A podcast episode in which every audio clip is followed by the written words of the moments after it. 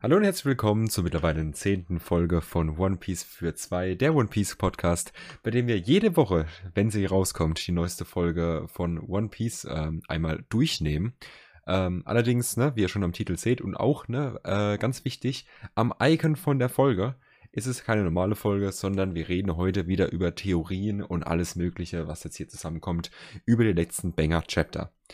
Allerdings bin ich auch heute natürlich, wie immer, nicht alleine, denn an meiner Seite ist der diesmal sehr erfreute, nicht One Piece Sprechblasen vorlesende Pascal.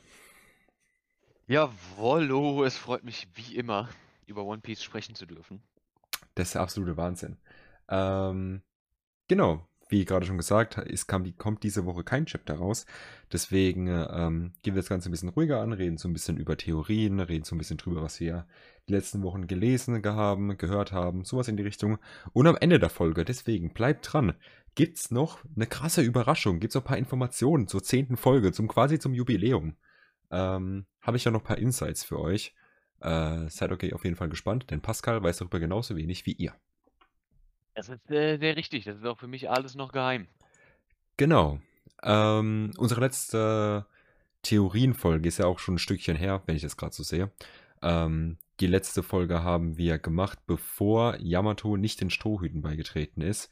Ähm, ich will es einfach nochmal durchgucken, durch die Folgen, einfach kurz ne, im Kopf Revue passieren lassen, was da passiert ist. Die Yamato-Folge oder die, das Yamato-Chapter an sich, würde ich sagen, hat sich relativ geklärt eigentlich, was so ähm, Fragen angeht, die noch offen waren. Ja, denke ich auch. Also generell das Chapter, das war ja 1057, meine ich. Ja. Ähm, war ja sowieso, ne, da wurde Wano gefinisht, da wurden in dem Chapter wurden wirklich nicht wirklich neue Fässer aufgemacht. Ähm, das mit Hiyori wurde beendet, ähm, ne, da erinnern wir uns an ihre Rede. Das mit Yamato wurde in Anführungszeichen beendet. Ähm, Wano wurde beendet in dem Chapter. Da denke ich auch, dass es nicht allzu viel drüber zu reden gibt. Ja. Allerdings können wir über eine Sache tatsächlich gerade noch reden, was mir einfällt. Ähm, ich weiß gar nicht, ich glaube, es war auch in 1057. Ähm, über die äh, drei Inseln, weil ähm, wir wissen jetzt ja gar nicht, ob, also ob Ruffy jetzt wirklich bei der Insel ist, wo er ursprünglich hin wollte. Weil es gab ja diesen Wirbelsturm und alles. Es könnte auch gut sein, dass er jetzt irgendwie, ne, woanders gelandet ist. Und nicht bei Sphinx. Wirbelsturm meinst du? Ähm, da wo äh, Bonnie rauskam. Diese Windhose. Ja, aber was hatte, ja, okay, aber was hatte der Warm Eddy mit der, mit der Route zu tun? Also, Weiß ich, wird er vielleicht irgendwie ich vom habe Kurs ich hab abgekommen. nichts davon, würde ich für unwahrscheinlich halten. Ich meine, es war sogar ähm, in, im letzten Chapter, dass, dass Nami noch davon geredet hat, dass sie, dass sie noch auf Kurs sind oder bleiben müssen. Also ich denke schon, dass das noch der Kurs ist, den der Logpost zeigt, den sie bekommen haben auf Wano. Okay. Weil dann wäre es ja actually verwirrend, wenn wir an dieser Karte festhalten, ne, die damals auch besprochen wurde und die ja äh, mehr oder weniger jetzt als gesetzt gilt. Ähm, was dann, also welche von diesen drei Inseln dann wegfällt. Weil wir haben jetzt ja, ne, Sphinx wissen wir, ist da in der Nähe. Das ist ja bestätigt, weil Marco ist ja da hingeflogen. Wir haben jetzt die äh, Insel von äh, Vegapunk, anscheinend da auch halt jetzt in der, in der Region. Äh, Egg, Egghead. Ähm, Richtig. Genau, was wir ja davor nicht gewusst haben. Und die dritte Insel gehen wir ja davon aus, dass es Blackbeards Insel ist oder eben Elbaf. Richtig, richtig, richtig. Das Ding ist, was ich damals, meine ich, aber auch angesprochen hatte, ist diese Map, die wir da bekommen haben.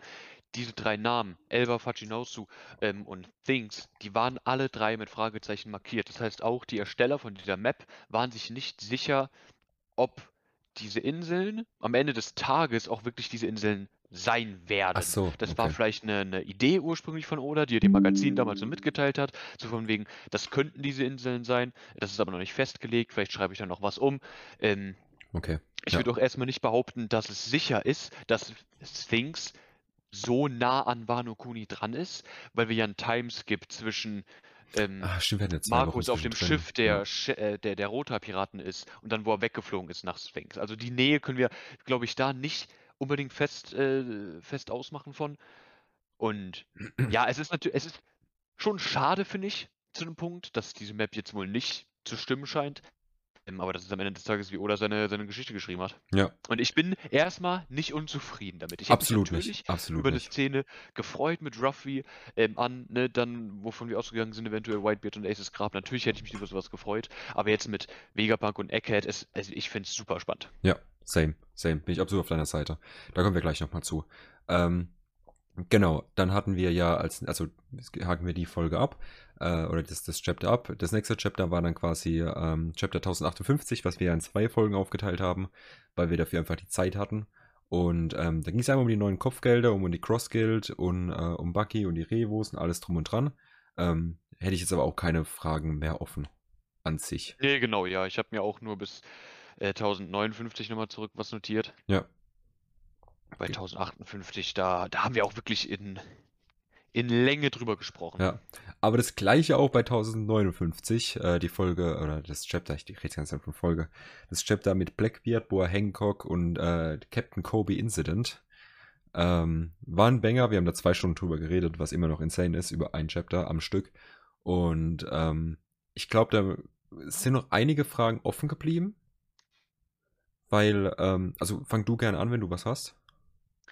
Ja, also jetzt speziell auf dieses Chapter bezogen habe ich nur einen Punkt. Ähm, andere Punkte, die man ansprechen kann, ist natürlich die Zukunft von Kobi ähm, und der komplette Punkt mit den Seraphim. Das habe ich mir jetzt aber auch für das neueste Chapter aufgeschrieben, ne? einfach weil es um Sword, Mhm. äh, die Organisation ging und dass die ja Kobi befreien wollen. Die Seraphim wurden auch nochmal vom Helen Meppo angesprochen. Äh, Ja. Das würde ich dann, wenn wir bei dem neuesten Chapter angekommen sind, denke ich, äh, abhandeln. Da passt das, glaube ich, besser. Ja. Äh, Der eine Punkt, den ich mir aufgeschrieben habe, ist, ähm, ich bin mir ziemlich sicher, dass ich, als wir das Chapter reviewed haben, sogar noch gesagt habe, dass die äh, Power von Boa Hancock, die Love Love Fruit, in den Händen von einem Blackbeard Useless ist. nichts bringen Ja. würde. Das ist nicht richtig. Ähm, die Love Love Frucht, habe ich mich nochmal eingelesen, funktioniert nämlich nicht unbedingt so, dass du die Person, die diese Frucht gegessen hat, lieben musst oder ähm, äh, sexuelle Gedanken dieser Person gegenüber haben musst, sondern jegliche Art von starke Emotionen kann dafür verwendet werden, um dein Gegenüber in Stein zu verwandeln. Also Hass. Das heißt, bei Boa Hancock ist das sowas wie Lust oder Liebe. Bei einem Blackbeard wäre das Hass, Angst, ähm, Abscheu, irgendwie sowas. Solange Oh, das okay. Gefühl stark Okay, genug krass. ist, Ja. kannst du dein Gegenüber trotzdem noch in Stein verwandeln. Das hatte Oda mal in einem SBS beantwortet. Da hat nämlich jemand mal gefragt, ey, was ist, wenn jemand hässliches diese Frucht essen würde, würde die Person dann automatisch schön werden, damit die Frucht weiter diese Kraft entfalten kann? Und da hat er geantwortet, dass das nicht der Fall ist, sondern dass es wirklich so ist, dass einfach nur starke Emotionen der Trigger dieser Kraft sind. Das Ja. heißt, Blackbeard hätte die sehr wohl benutzen können. Ja. Was es dann deutlich scarier macht. Weil ein Blackbeard mit der Whitebeard-Frucht, mit der Dunkelheitsfrucht und mit einer Power, die dich zu Stein machen kann, wenn du ihn zu sehr hasst, Ja. das ist schon heavy. Eben, weil das, ne, also jetzt wirklich auf diesen kompletten Kontext mit allem drum und dran draufgezogen, die äh, es halt einen riesen Plot aufmachen würde für Blackbeard quasi, um diese äh, Frucht halt doch gut nutzen zu können. Genau, ja. Du hast eine riesen Menschenmenge vor ihm. Die eine Hälfte hasst ihn, die andere Hälfte hat mega Angst vor ihm, weil er sowieso schon ein Mensch ist dann mit drei Teufelsfruchtkräften. Da, da natürlich hast du da als Normalo erstmal Angst vor. Dann könnt ihr die alle zu Stein verwandeln, dann mit Blackbeard, Tremor, Tremor Fruit einfach mal alle durch die Reihe weg umgebracht. Bumm. Ja, weil vor allem hätte man dann auch ähm, innerhalb der Strohhut-Bande ähm, diesen, diesen Plot quasi, weil man ja immer noch so Leute wie Lysop oder so, die ja komplett ihr Fake-Leben da aufgebaut haben und die ja vor jedem großen Gegner immer noch Zurückschrecken und Angst vor dem bekommen. So genauso Ja, wie, Nami Chopper und sowas. doch, äh, genau, genau, die Und- werden und- super ängstlich. Eben, und die werden, Ruffy die hasst Blackbeard Ja. bestimmt auch aus, aus Ja. tiefstem Herzen. Und dadurch werden halt die, die drei jetzt quasi, also jetzt mal Ruffy, äh, Ruffy ausgenommen, ähm, direkt halt betroffen, also auch direkt ein Target dafür gewesen für diese Frucht. Was halt krass ist. Ja. Allgemein muss man sagen, dass, also so wie ich das gelesen habe, man ja auch von Boa Hancock ja auch schon länger nichts mehr gehört hat. Also vor allem von ihrer Kraft auch einfach nicht, länger nichts mehr gesehen hat. Und halt dieser, dieser, ähm, diese, diese Power, die jetzt diese Teufelsfrucht mittlerweile hat, wie wir es ja in dem Chapter auch gesehen haben, dass sie um sich herum wirklich eine, also eine komplette Armee einfach zu Stein verwandeln kann. Und es ohne größeren Aufwand, so wie es äh, sich angefühlt hat, ist halt einfach fucking insane. So. Ja, ihre, wie sie als Person wirklich ist unglaublich mächtig und gefährlich, wenn du sie als, als Feindin hast. Ich habe es in dem Chapter mal nicht erwähnt, du kannst Boa Hancock nicht power scalen, weil ihre Kraft selber so unglaublich unfair eigentlich ist. Ja. Es ist der Wahnsinn. Vor allem bei der. Ich habe auf der, auf der, ganz kurz, Ja. ähm, ich habe auf der, auf der Seite hier mit den Notizen ähm, noch was anderes aufgeschrieben, das ist aber eher was Allgemeines. Ja. Also wenn wir das fertig haben, dann können wir gerne zum nächsten Chapter. Ähm, Ja. Das ist was, was Allgemeines. Ja, ich, ich wollte nur noch ganz kurz einwerfen und zwar, ähm, so, ich, ich finde es krass, weil man sich bei den meisten Teufelsfrüchten, die wir jetzt mittlerweile in One Piece haben, sich immer so ein bisschen vorstellen kann, okay, was, also was ist quasi ihr so ihr Max-Level, was sie erreichen können. Ähm, Ja. Bei Lore wissen wir, was es ist. Bei äh, Ruffy haben wir es, wür- würde ich sagen, gesehen eigentlich, was sein Max-Level ist. Bei ganz vielen anderen Teufelsfrüchten äh, haben, wissen wir ungefähr, in welche Richtung es geht und sowas. Aber bei Boa Hancock frage ich mich, wie kann es quasi stärker werden in dem Sinne, also was kann da on top kommen? Außer halt größere Range, aber wenn die Leute erstmal in Stein verwandelt sind, sind sie in Stein verwandelt. So, was ist da dieses, Ja. die, diese Kirsche, die da noch draufkommt, wo man so sagt, okay, jetzt ist die Teufelsfrucht wirklich insane krass und äh, sieht Ja, auch gerade insane cool wir- aus.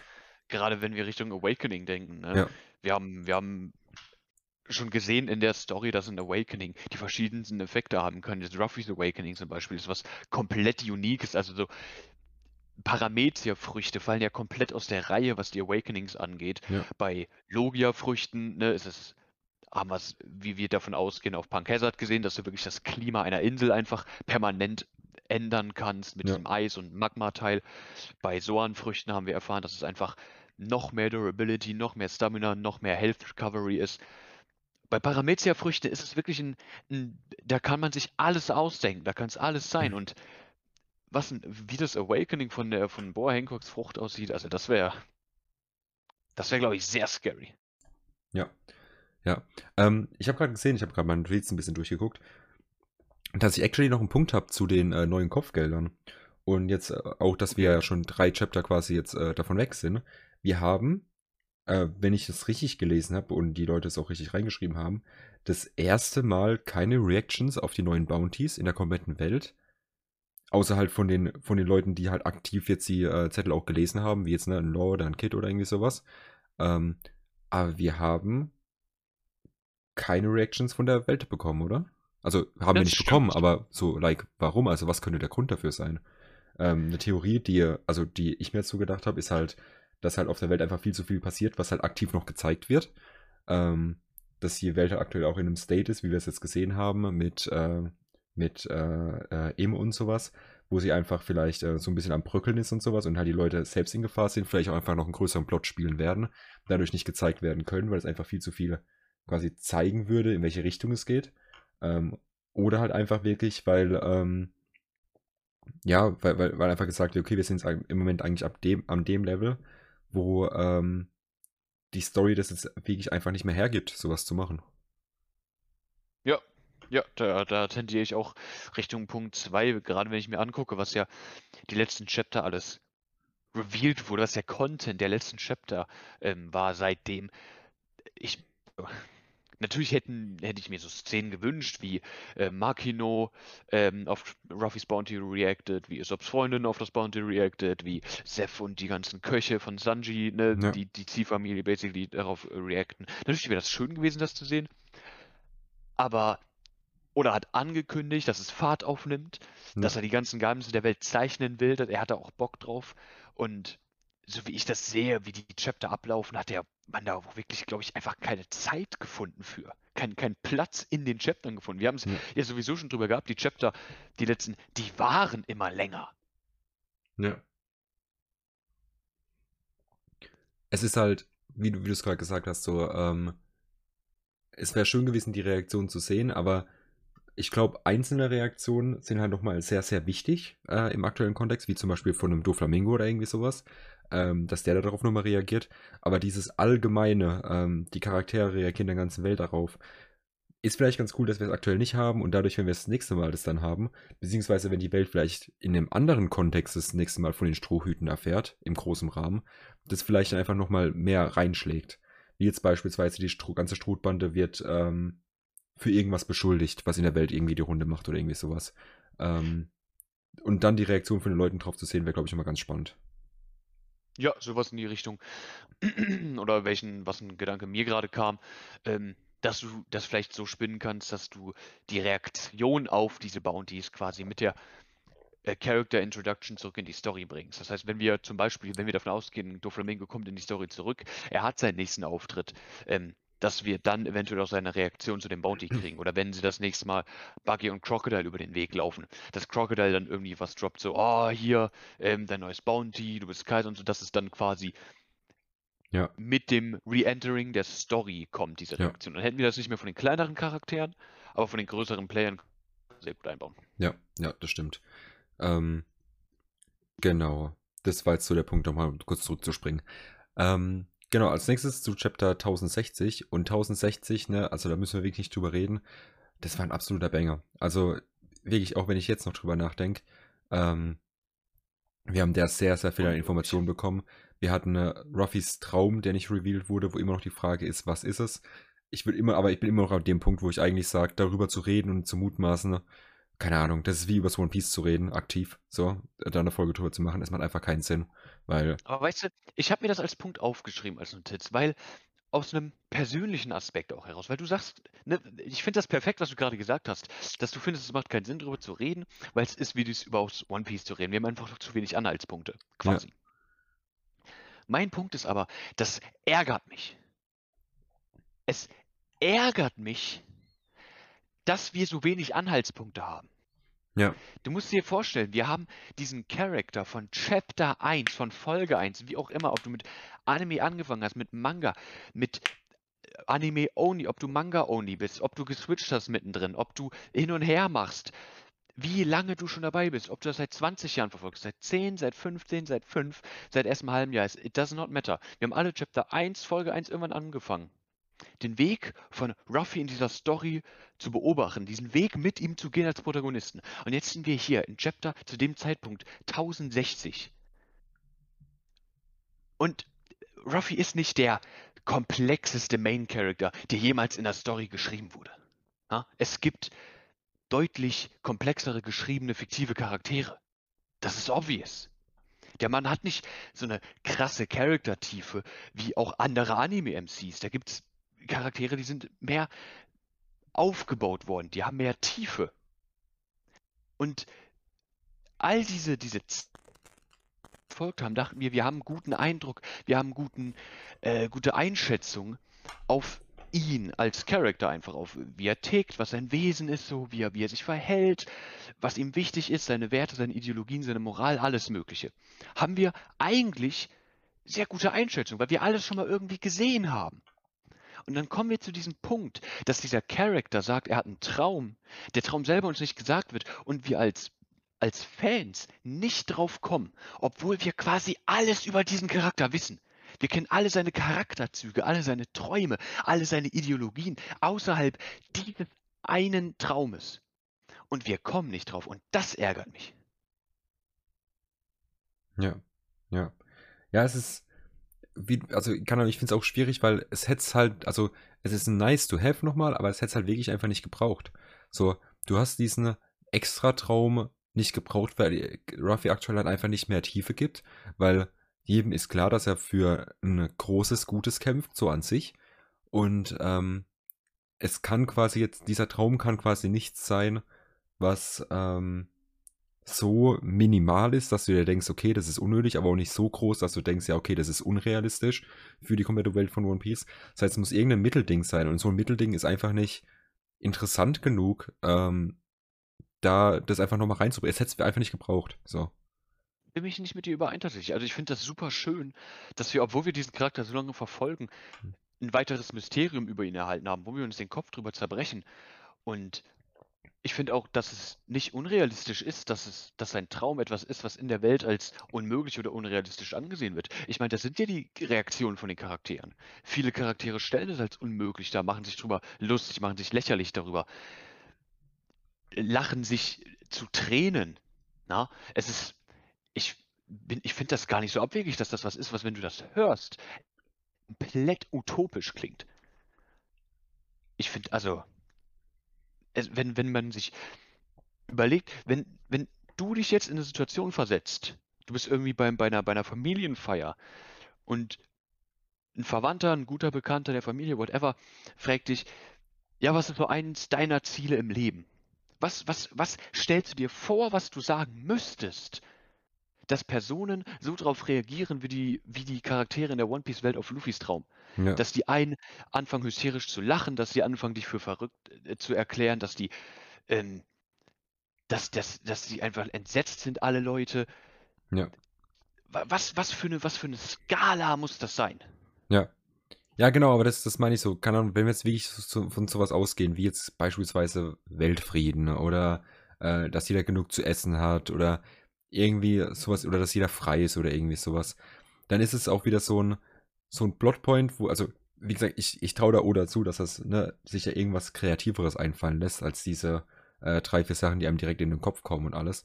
Aber da bin ich ja wieder an dem Punkt, wo ich sage, okay, also man, man kann es nicht sagen und genau das, was ich gerade gesagt habe, aber was, was ist realistisch? Genau das gleiche mit, mit dem One Piece. Was ist das One Piece? Genau das gleiche. So. Du kannst sagen, okay, das One Piece. Das, das, das verstehe ich zu einem Punkt noch, ja. Ja. Du kannst, Das, das, ja. du kannst halt sagen, okay, das One Piece ist wahrscheinlich keine Waffe. So, weil eine Waffe in der One Piece Welt, so, wir haben die drei antiken Waffen und eine krassere Waffe als die, als die antiken Waffen wird alles kaputt machen. Dann hast du immer noch auch den, die Reaktion von den Roger Eben, Piraten. genau das wollte ich gerade sagen. So, dann hättest du, hast ja noch die, du hast ja die Information mit den Roger Piraten, dass es ja deswegen auch Lovetail genannt wurde. Weil die da hingetravelt sind, haben diese Box aufgemacht und haben gelacht. So, okay, was. Wir wissen nicht, ob es eine Box war. Sie haben es ja, gesehen. ja, was sie, sie, haben- es gesehen, was da drin war und, und haben gelacht. So, okay, wa- was ist es? Das ist dann quasi, ne, dass das die zum Lachen bringt, einen Mann, der weiß, dass er stirbt. Ähm, und so viel in die Richtung, wo, wenn es revealed wird, ich mir nicht mal sicher bin, ob das satisfying ist. Also es ist 100% nicht für jeden satisfying und die einen werden es komplett fühlen und die anderen halt gar nicht, wie mit allem. Aber so dieser, dieser fade Beigeschmack von, oh, vielleicht ist es gar nicht so mein Ding, mein Turn, den ich enjoyen würde, wäre halt schon ein bisschen frustrierend. nicht verstehen. Ähm, wo, also warum, warum ich mir diese Sorge nicht mache, ist, weil erstens habe ich absolutes Vertrauen in Oda und seine Ability, eine Story zu, zu schreiben. Es ist unglaublich, was der Mann bisher geleistet hat, was für Plot-Twist er sich bisher überlegt hat und deswegen habe ich auch kein Problem damit, ihn äh, in, in diesem Story-Aspekt dazu vertrauen. Und zweitens ist, was er gesagt hat, wie er One Piece schreiben wird. Er hat äh, schon ein Statement vor einiger Zeit war das, ich weiß jetzt nicht mehr, ein paar Jahre ist das her, ähm, hat er gesagt, dass er sich bewusst ist, dass nicht alle die Story von One Piece enjoyen. Ja, Dass er sich bewusst ist, dass die, die es jetzt aktuell enjoyen, es nicht für immer enjoyen werden. ja, Ihm ist bewusst, dass auch das Ende der Story, die Reveals der größten Mysterien der Welt, dass das nicht jedem gefallen wird. Das ist dem Mann bewusst. Aber er schreibt die Story so weiter, wie er damit zufrieden Ja. ist. Und wenn ich mir die Story bisher angucke, mit und, und, und dann sehe, dass das ist, womit er zufrieden ist, und ich damit auch super zufrieden bin, dann habe ich keinen Grund, mir da Sorgen zu Ja. machen. Nee, also ich verstehe auch komplett, was du meinst, weil da haben wir halt den großen Vorteil bei so einem Franchise wie One Piece, dass es mehr oder weniger eine One-Army, äh, One-Man-Army ist, die das halt schreibt so. Wir haben Oda als absoluten Head von dem Ganzen und wenn der Mann sagt, es läuft so, dann läuft es noch so. Und da ist egal, was irgendwelche Stakeholder sagen, das ist egal, was irgendwelche Geldgeber sagen, der Mann schreibt seine Geschichte einfach weiter. Und er würde sie auch Ja. weiterschreiben, wenn er kein Geld hinten dran hätte, weil dann würden sich einfach alle One Piece-Fans zusammen machen, dem Mann einen Euro spenden und zack, bräuchte man sich nie wieder Gedanken um Geld zu machen, weißt du? Sowas in die Richtung. Und ähm, jetzt einfach mal ne, weg von One Piece, aber auf andere Serien ist einfach mal bezogen. Ich weiß nicht, ob du es mitbekommen hast, aber jetzt beispielsweise in Game of Thrones ist ja am Ende komplett gefloppt in der letzten Staffel, weil da einfach die Geldgeber Ja, da das hat man saßen. natürlich Eben. mitbekommen. Und ge genau das ist halt das Gute, was halt in einem Anime, in einer fiktiven Story, die nicht auf ähm, echte Charakter, auf menschliche Charakter basiert, halt mega gut funktioniert. Du kannst die Story wie jetzt One Piece halt 30, 20, 30 Jahre schreiben und ähm, immer wieder neue Sachen rausholen, immer wieder ne, de deine Story ähm, interessant halten ne, und dabei auf den menschlichen Verfall quasi einzugehen. So, und wir haben ja auch Glück, dass Oda nicht angefangen hat mit 60 die Story zu schreiben, weil da müssen wir sich das aktuell wirklich denken, so, oh Mann, hoffentlich hält der Mann noch lang durch. Sondern, Das dass, ist sehr richtig. sondern dass ja. er einfach mit 20 angefangen hat und mittlerweile, keine Ahnung, lass mich kurz gucken, wie alt ist er aktuell? Ähm, Glaub ich, Anfang, Mitte 40 oder so? ja, 47, so, der wird, der wird die Story hoffentlich noch fertig bekommen in seinem Leben. Ich würde es ihm gönnen. Und ähm, eben, so, dass, dass wir da eben einfach die Gewissheit haben, der macht sein Ding und er macht sein Ding bisher echt gut und vor allem auch Ja. die letzten fünf Chapter haben es auch einfach gezeigt, dass der Mann Ja. echt weiß, was er macht. Und ey, wenn er jetzt 47 ist und sich an den Drei-Jahres-Plan hält, dann wäre das ein rundes 50 Ja, Jubiläumsding. dann ist er mit 60 durch, perfekt. Das wäre. ähm, genau. Ansonsten in diesem Chapter, wir hatten äh, Nami, äh, nicht Nami, wir hatten Robin, die äh, aus den Zeitungen vorliest. Ähm, mit der Cross Guild nochmal erwähnt und alles. Ähm, Ruffy, der darauf reagiert. Und Robin, die halt nochmal sagt, ähm, there, there are other familiar names in here. Would you like to hear it? Und Finde ich super schön, dass du das auch ansprichst. ja, so, weil Ruffy sagte dann, I leave it to you, um, just tell me if there's anything big, anything big to keep an eye on. Und she sagt, okay, I will do that. Und das ist halt wirklich interessant, was steht da noch drin? Wir haben es ja schon mal äh, Ja. drüber, drüber gehabt. Ähm, ja, aber kurz nochmal. ja, genau, genau, ganz kurz. So dass halt die Sache mit Kobe ähm, könnte theoretisch drinstehen. Robin weiß es ja, viel- wie gesagt, gar nicht, äh, wie krass die connected sind. So, vielleicht ist für sie die Story einfach nicht interessant, dass er irgendein Marinetyp äh, entführt, entführt wurde. Ähm, und auch noch alles andere. Wie, hier wird auch nochmal Sabo angesprochen, ne? Da, darauf kommen wir auch gleich nochmal. Ähm, aber was könnte in dieser Zeitung quasi noch drinstehen, was halt äh, relevant für die One Piece Welt ist? Ja, also das, was das Einzige, was wir gesehen haben, was wahrscheinlich noch eine Big News in der, in der Welt ist, weil, weil sie das ja angesprochen hat, ähm, Other Familiar Names, so das in der Zeitung, da müssen große Dinge passiert sein, ist, wie gesagt, diese Kobe Blackbeard Boy Hancock Geschichte. Ähm, Boy Hancock weiß sie, was für eine Beziehung ähm, sie zu Ruffy hat, das hat er allen erzählt. Ähm, damals, ähm, als, als da alle wieder beim Sabaody-Archipelago angekommen sind. Das mit Kobe weiß ich nicht unbedingt. Ähm, da ist wirklich die Frage, es wird ja nicht unbedingt von Familiar Names gesprochen, im Sinne von die Strohpiraten oder einzelne Mitglieder der Strohpiraten kennen diese Person, habe ich das Gefühl, sondern eher von Other Familiar Names in der One Piece Welt, die man schon mal gehört hat. Ja, ja. Und das könnte vielleicht was in Bezug auf Doflamingo sein. Das könnte vielleicht was in Bezug auf Blackbeard oder Shanks gewesen sein. Das könnte vielleicht was in Bezug auf ähm, andere Charaktere gewesen sein, die wir ja noch gar nicht in der Story hatten. Sowas wie Shiki, der einen, einen Film bekommen hat, ne, der damals mit seiner Flotte Roger herausgefordert hat. Ähm, andere Oldschool-Charaktere aus, der- aus, der, aus der alten Ära, die in der Welt vielleicht als Namen bekannt sind, aber jetzt für den Reader nicht wirklich relevant. Das könnte sowas wie Rouge sein, das noch, ne, noch ein Mitglied der, der Worst Generation. Vielleicht noch Namen der Revos, vielleicht hat Karasu oder ein Morley nochmal irgendwas gemacht. ja. Da, da ich am Anfang einfach nicht so, nicht so weit gedacht. Da- Bei Familia war ich einfach direkt, okay, irgendwer, der mit den Strohhüten was zu tun hatte, aber das muss ja nicht unbedingt sein. Ja. Und ich würde mich natürlich, würde ich mich über News zu Doflamingo freuen, ne, ist ja klar. Ja. Aber da muss man eben auch sehen, wie realistisch das ist, dass der aus Impel Down entkommen ist. Eben, und wir haben aktuell wirklich so viele neue Charakter, auf die man sich hypen kann. Und alte Charakter, die wieder zurückgekommen sind. So ein Doflamingo kann jetzt auch aktuell gut hinten anstehen und äh, warten, bis er wieder sein Comeback bekommt. Ja. Aber Alright. da wirklich dieser, dieser Punkt, dass da einfach wirklich eigentlich alles offen ist, Ja. ist sehr nice gelöst worden, finde ich von Udo Ja, ja. Safe. Alright, dann gehen wir ein bisschen weiter runter in diesem Chapter. Mm, wie gesagt, wir haben den Traum, wo wir gerade drüber geredet haben. Ich würde ganz kurz, Ja. ich habe mir noch zwei Notizen gemacht zu ähm, diesem Teil der, der ähm, Strohhüte und dieser Unterhaltung auf dem Schiff. Mhm. Ne, drei Punkte sogar noch. Ähm, und zwar einmal ganz simpel, King Cobras Death, habe ich mir nochmal aufgeschrieben. Ja. Der Mann ist tot und wir gehen davon aus, dass er auch wirklich tot ist. Ja. Ich erwarte nicht und die Community erwartet nicht, ich nehme, nehme mal jetzt an, du erwartest auch nicht, wenn ich mich da noch richtig daran erinnere, dass der Mann jetzt doch noch lebt. Nee, nee. Oder mag es, Charaktere als tot darzustellen und sie dann doch leben zu lassen, hat er in der Vergangenheit bereits getan, aber das fühlt sich einfach sehr final an alles mit Cobra.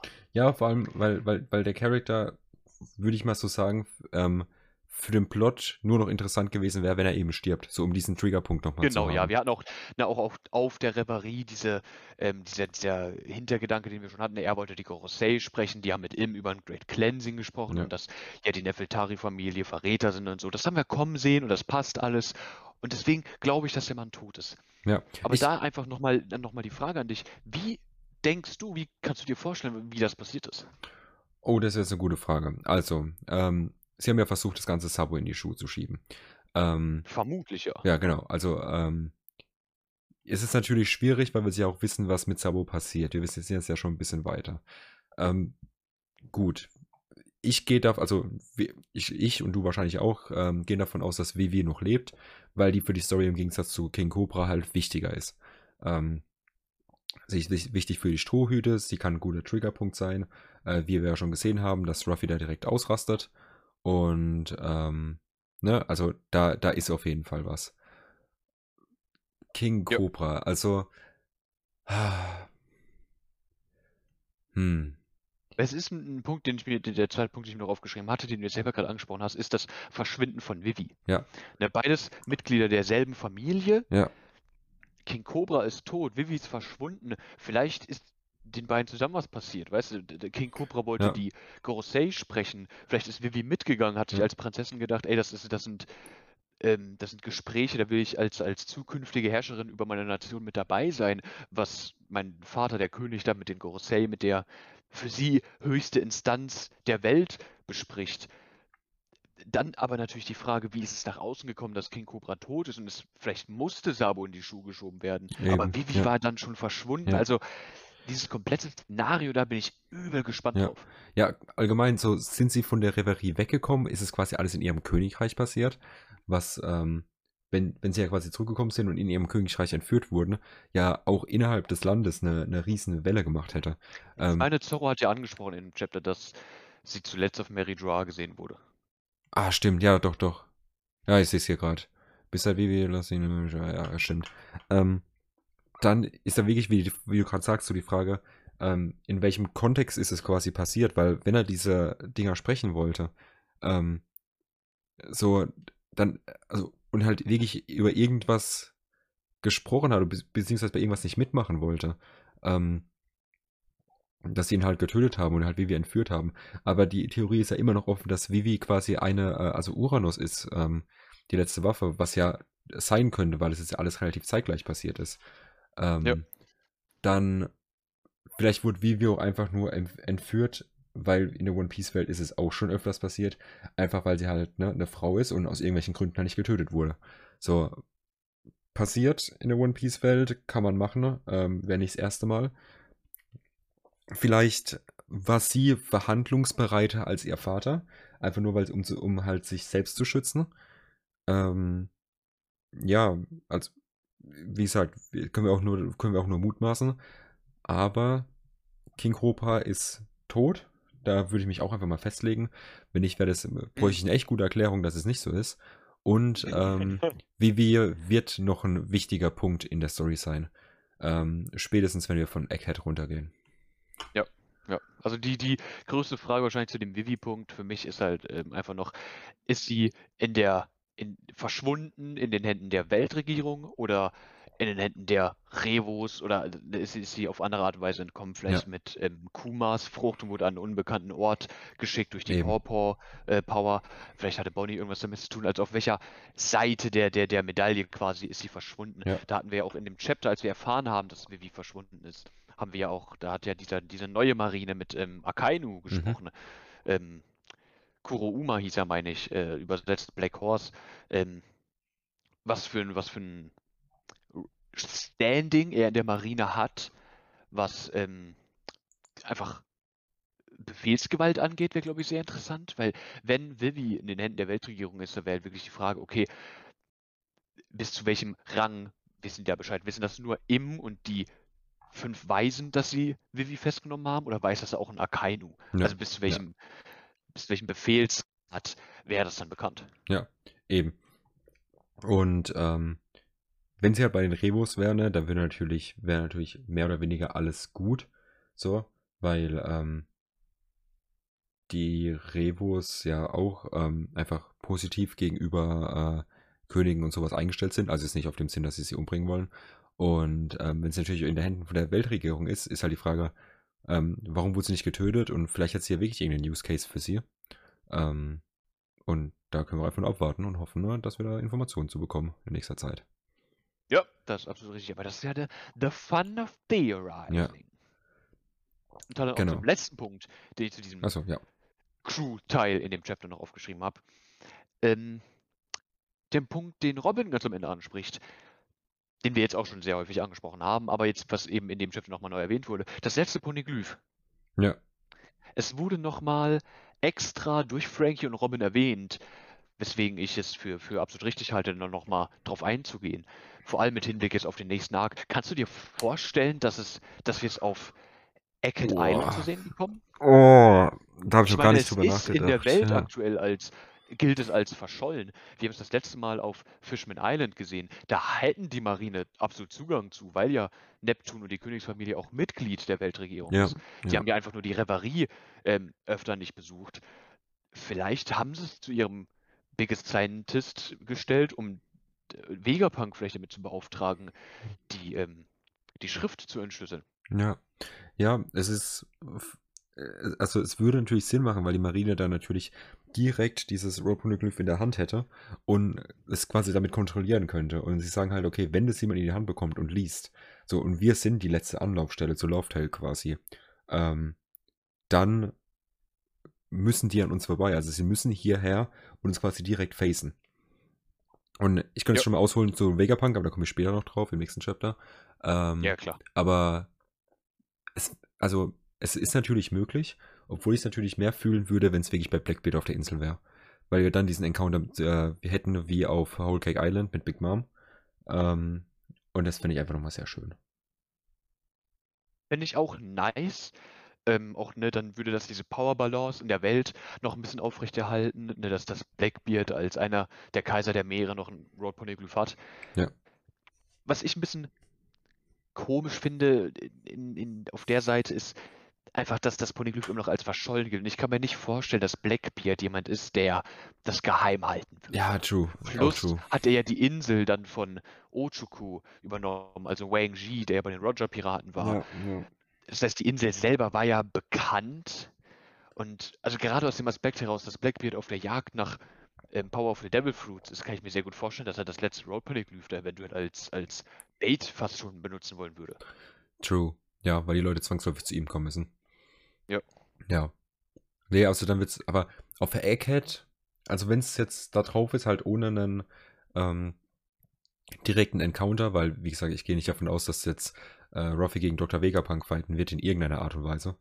Ähm, weil das wird einfach, also, wäre dann schwierig, Okay. dieses Fass wieder zuzumachen. Meiner Meinung nach. Aber da kommen wir, glaube ich, gleich noch zu. ja, Ähm, klar. Genau, aber da, ich will es einfach mal hier in dem Chapter das weitermachen, dass wir mal mit der 1060 soweit fertig werden. Ähm, Ja. Genau, also wenn du nichts mehr hast, Ähm, zu dem ersten Teil von dem Chapter nicht mehr, nee. okay, genau. Dann kommen wir als nächstes zu Im und den Five Elders. Ähm, du bist auch schon über die Theorie gestolpert, da bin ich mir zu 100% sicher, dass ja ähm, vor allem dieser Mann, der jetzt in dem Chapter ähm, diesen, also links unten bei den Five Elders ist, der sagt, no, this is fate, ähm, dieses Mal auf der Stirn hat. Und da wird ja, also ne, Ja. es, es ist ja ein Feuermal und Kit hat ja gemeint, er sucht den äh, Man marked by Flames. So, und auch im ähm, Englischen heißt das Ding, glaube ich, Flame Mark oder wirklich äh, Mark of Flames oder irgendwie sowas in die Richtung. Und ähm, ist es ja schon interessant, das habe ich auch damals schon gedacht, dass es hier nochmal so sehr genau gezeig gezeichnet wurde auch. Also es wurde nicht nur irgendwie angedeutet oder sowas, es wurde schon, du, du, du stolperst quasi wirklich drüber, wenn du dieses Ding anguckst. Ja, es wird schon sehr in Szene gesetzt, da hast du recht. Ja. Weil auch zwischen diesen zwei Sprechblasen, ne, man hätte ja auch einfach die Sprechblase drüber machen können oder irgendwie sowas. Oder es halb darunter verstecken. Und ähm, es wäre natürlich interessant, wenn Kit jetzt genau nach ihm auf der Suche wäre und auch von ihm wüsste. Also, er, nee, Entschuldigung, er weiß ja nichts davon, er hat gemeint, er, er muss rausfinden, wer dieser Man Marked by Flames ist. Aber wenn es einer von den Five Elders wäre, wäre er insane. So, dann wäre er einfach ein Imposter unter denen. Wäre crazy, ja. Also wenn wir, wenn wir davon ausgehen, dass er ein Imposter ist, dann wäre natürlich auch wieder die Frage, zu welchem, zu welchem Extent, bis zu welchem Grad ist er bereit, Informationen rauszugeben, weil die Welt weiß ja offensichtlich trotz allem nichts von ihm. Also die Information hat er anscheinend nie irgendwann geleakt. Ja. Ähm, und dann wäre natürlich, also mein, mein, meine größte Frage, wenn er das ist, wäre natürlich, wie dieses Gerücht denn überhaupt zustande gekommen wäre. Ja. Weil ich kann mir nicht vorstellen, dass die Position der Five Elders eine ist, wo du rein rekrutiert wirst. Ja. Like, wie du, wie du zum, in den Marine durch die Ränge aufsteigen kannst, dann irgendwann zum Vizeadmiral oder Admiral wirst. Das kann ich mir nicht vorstellen, dass das so funktioniert. Ja. Und da dann einen grundsätzlich erstmal ähm, glaubwürdigen und vertrauenswürdigen Untergebenen zu haben, aus, aus Ims Sicht jetzt, Mhm. Der dann möglicherweise Informationen über das letzte Road Poneglyph oder das One Piece oder whatever ähm, liegt, der vielleicht die Schrift lesen kann. Ich kann mir vorstellen, dass in einer, in einer Monarchenposition, in der Im ja scheinbar ist, dass er das nicht irgendwie rausgekriegt hätte, alleine schon wegen diesem Gerücht, das er durch die Welt zieht. Ja, Ist eine interessante Idee, though. ja. Ich bin hier gerade mal am Zurückgehen, äh, in welchem Kontext das Kid nochmal sagt. Der Äh, Killer, meine ich, hatte ihn darauf angesprochen. Law hatte ihn ja das, ähm, die, eine Kopie von Kaidos äh, Road Poneglyph hingeschmissen. Ja, Dann hatte, hatte Ja, ja. Killer das, meine ich, angeguckt und angesprochen. Ey, das sieht aus wie das, was wir von, genau. von Big Moms Untergebenen erhalten haben. ja. If you want to stay ahead in the scramble for the One Piece, we oughta get serious about that guy. So, und dann, you wanna go after the man marked by flames? Fragezeichen. But we've got no leads. So, und deshalb, weil die, diese Bezeichnung auch, you wanna go after. So, also du, du willst ihn quasi, ne? Ähm, nicht einfach Jagen nur, genau, nicht nur treffen, sondern auch jagen. Genau, das war das Wort, was mir gerade gefehlt hat. So, du willst diesen Mann handen. Und mm, es ist, wird halt auch die Reaktion von Robin und von Law erklären, warum sie da so ein bisschen düster gucken, weil sie ganz genau wissen, dass wenn einer von den Five Elders jetzt, ne, ähm, wenn ihm was passieren würde, also dann wäre halt over, so. Ja, wahrscheinlich, aber dann, also, ne, wenn, wenn wir jetzt mal davon ausgehen, dass er der Mann ist, ähm, würde er dann das Risiko eingehen, so Powerful Pirates alleine zu treffen. Ja. Ähm, Ja, eben, das ist die Frage. Ist er, ist er, äh, für- wenn nicht, wen hätte er da dann dabei? Wer ist für ihn dann quasi nochmal vertrauenswürdig genug? Ja. Ähm, plus dann eben noch die Frage, um was für eine Info geht's hier eigentlich? Ne? Wegen dieses Ja. If we want to stay ähm, ahead in the, in, the, in the Rally of the One Piece oder wie auch immer er es Ja. jetzt gesagt hat. Ähm, was für eine Information ist es? Ist es das letzte Poneglyph? Ist es, dass er die bisherigen für einen übersetzt? Ja. Ist es eine Ja. Info über das Ja. letzte Poneglyph? Über, Das, das wäre halt noch, noch wichtig. über die Five Elder wissen wir aber auch nichts, oder? Also, was, was Backstory angeht, wie sie zu ihrer Position Gar gekommen nichts. Wir sind. wissen nicht mal, wie die, wie, wir wissen nicht mal, wie die heißen. Ja, eben. Weil so, ich habe es gerade gesehen, die sind ja auch alle unterschiedliche Charakter, wie sie da äh, von ihrem Aussehen her auftreten. Ähm, so zum Beispiel, ne, wie gesagt, die, äh, das, das Feuermal, die, die Narben von dem einen Typ im Gesicht. So. Ähm, okay, Ja. das wäre, also weiß ich, also bestimmt bekommen wir dazu noch Infos, weil die sehr wichtig sind. Vielleicht halt jetzt nicht Backstory-mäßig. So, mich interessiert es relativ wenig, muss ich sagen, an dem Punkt, was die als Kinder gemacht haben. Ähm, Ja, selbst wenn, denke ich nicht, dass es einzelne Geschichten Eben, sind. ja, Ich denke, ja. sowas, sowas, aber eine Erklärung, ja. wer diese Personen sind, Ja. kriegen wir dann wahrscheinlich einfach mit der Erklärung, mit dem, mit dem Void Century und allem. Eben, vor allem allgemein einfach die, ähm, die äh, Historie von diesem Beruf, sage ich jetzt einfach mal, ne, von dieser Position in der, äh, in der, Ja. in der Weltherrschaft so. Ähm, wer, wer, wie, wie kommt man dazu? Wie macht man sowas? Was hat man wirklich für eine Position? So, das ist halt schon interessant. Ja, Weil- definitiv. Weil aktuell sind sie ja nur beratend für im, eigentlich. Also sie, sie, sie reden immer drüber, was in der Welt passiert und was so die nächsten Schritte sind, aber im ist die Exekutive, oder? Also im ist ja, ist ja quasi alles, ne? Ja. Exekutive, Legislative, Judikative im, Ja. im übertragensten Sinne. Ich kann mir aber nicht vorstellen, dass sie wegen jedem kleinsten ähm, Anliegen, sag ich mal, zu ihm gehen. Nee, also nee, ich kann das mir schon nicht, ja. vorstellen, dass sie, sie selber auch Entscheidungen treffen und ähm, enforcen und alles Mögliche. Ähm, aber der, der, wo am, am Ende des Tages das letzte Wort hat, das ist im, ja. Sie sind im Prinzip einfach nur das, das Public Image des, des Anführers der Welt. Ja. Aber die wirkliche Person dahinter ist im, ja. Okay. Auf jeden Fall, das bleibt auch noch mega spannend, noch mehr Informationen über diese zu, Leute zu bekommen. Kommen wir zum Punkt, äh, wo es spannend wird. Zu Lulugia, das Königreich, das niemals existiert hat.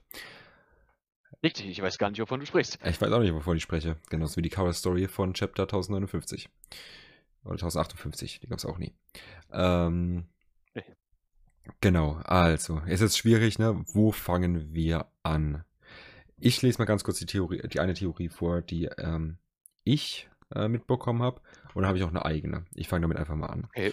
Und zwar die erste, die ich jetzt einfach mal in den Raum werfen wollen würde, einfach mal um sie gesagt zu haben, ist, dass die Theorie besteht, dass Uranus, ne, diese antike Waffe, ähm, eben nicht jetzt irgendwie sowas ist, ne, was, was, was wie jetzt ein Kriegsschiff oder sowas oder halt einen ne, Charakter, ähm, sondern vielleicht einfach wirklich diese Map, wie sie da liegt und dieser Stift. Dass quasi das dieser, die, diese komplette Waffe an sich einfach ist. So diese, diese Map und der Pinsel in mhm. Kombination sind eine Waffe für sich. Und das würde ich halt übelst interessant finden, ne? weil das wäre halt Infinite Power so.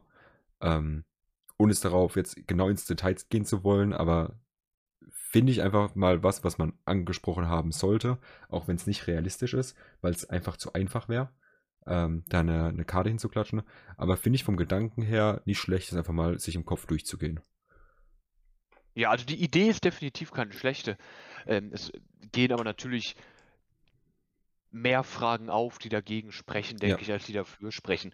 Ähm, aber der, der Gedanke definitiv ist kein schlechter. Also was für mir jetzt zum Beispiel einfällt, was da eben eine Frage ist, ist wirklich dieses, wenn es so wäre, was würde ihm daran hindern, seine, seine Machtposition ultimativ und absolut durchzusetzen, indem zum Beispiel er einfach Hachinosu durchstreicht, indem er Wano Kuni durchstreicht, ja, ja. indem er eventuell wenn, wenn das sowas wäre, müsste ich mir auch vorstellen, dass das eine Map der ganzen Welt ist, wie die Welt ist und nicht, was tatsächlich entdeckt wurde. Dann könnte er vielleicht auch einfach Love Tale Eben, genau, das wollte ich auch jetzt sagen, ja.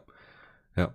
Und, und dann ist eben, ne, wie gesagt, die Frage, was wir auch letztes Mal schon in dem Chat so ein bisschen besprochen haben, darauf müssen, müssen wir jetzt nicht mehr genau eingehen. Ähm, so, okay, ein Land wird äh, ausgelöscht. Wie funktioniert das mit den Leuten, die sich darüber Gedanken gemacht haben? Wie funktioniert es mit den Leuten, die dahin segeln? Wie funktioniert es mit den Leuten, die ähm, quasi von der Reverie noch darüber wissen, über dieses Königreich. So, diese ja. kompletten Fragen drum und dran. Wo wir in letzter, äh, in letzter Folge schon drüber gesprochen haben. Aber zu meiner zweiten Theorie, also da habe ich jetzt wirklich keinen Take mehr zu, das ist einfach nur was, was ich mal gesagt haben wollte. Dass, hm, wenn es gedroppt wird, ich sagen kann, okay, ich habe es gesagt äh, im Podcast. Die zweite ist, und wo ich tatsächlich ein Fan von bin von der Theorie, ich habe dir die schon mal gesagt, aber die, da habe ich ein bisschen getrollt, aber diesmal wie es auf Serious-Basis. Ähm, dass wir vielleicht wirklich eine Art Enel-Comeback hier feiern. Weil wir, also, es ist jetzt natürlich schwierig, wenn man sagt, okay, Enel ist Uranus, also ist halt eine, äh, eine antike Waffe so. Weil dann wäre es weird, dass der Charakter schon ganz früh in der Story drin war und halt irgendwie, ne, auch in diesem selbstverliebten Dasein und alles, das er halt hatte, ähm, das nicht ausgespielt hat und so früh in der Story vorkam und alles. Aber vielleicht gab es jetzt wirklich irgendwas in der Backstory oder irgendwas im Verlauf von One Piece, was ihm so ein bisschen gezeigt hat, für was er fähig ist, was er machen kann und was so sein Standing und sowas ist. Hat sich vielleicht auch einfach ein bisschen vom Charakter gechanged und arbeitet jetzt eben wirklich für die, für die, für die First Class auf, in, der, in der One Piece Welt, um eben ähm, quasi ne, Inseln auszulöschen mit seiner Teufelsfrucht. Weil sie hat insane viel Potenzial. Und sie hat auch das Potenzial, würde ich einfach mal sagen, wie wir es jetzt hier sehen, eben aus dem, aus dem Himmel einen riesigen ähm, Energiestrahl runterzujagen und eine Insel auszulöschen. Könnte ich der Teufelsfrucht zutrauen? Ich meine, wäre jetzt nicht komplett absurd. Und das würde ich einfach mega interessant finden, wenn wir jetzt dadurch und hiermit ein Enel-Comeback äh, hätten. Also die Gura-Guranomie, ne, die Blitz-Blitz-Frucht von Enel ist streitbar sehr, sehr kräftig. Es ist wahrscheinlich die mächtigste oder, oder beste, einfach all around beste Logia-Teufelsfrucht, die wir in der Story bisher gesehen haben. Ich finde trotzdem, dass da zu viele Punkte dagegen sprechen. Zu dieser Theorie. Einmal, ähm, du hast von dem Character Change gesprochen, aber ich finde, der Charakter Enel, wie er aufgebaut wurde, in seinem Arc kann ich mir schwer vorstellen, dass er sich von einem Charakter her so ändern würde, dass er sich jemandem untergibt. Das ist einfach schwer vorstellbar für mich. Es ist nicht unmöglich, aber ich halte es für unwahrscheinlich.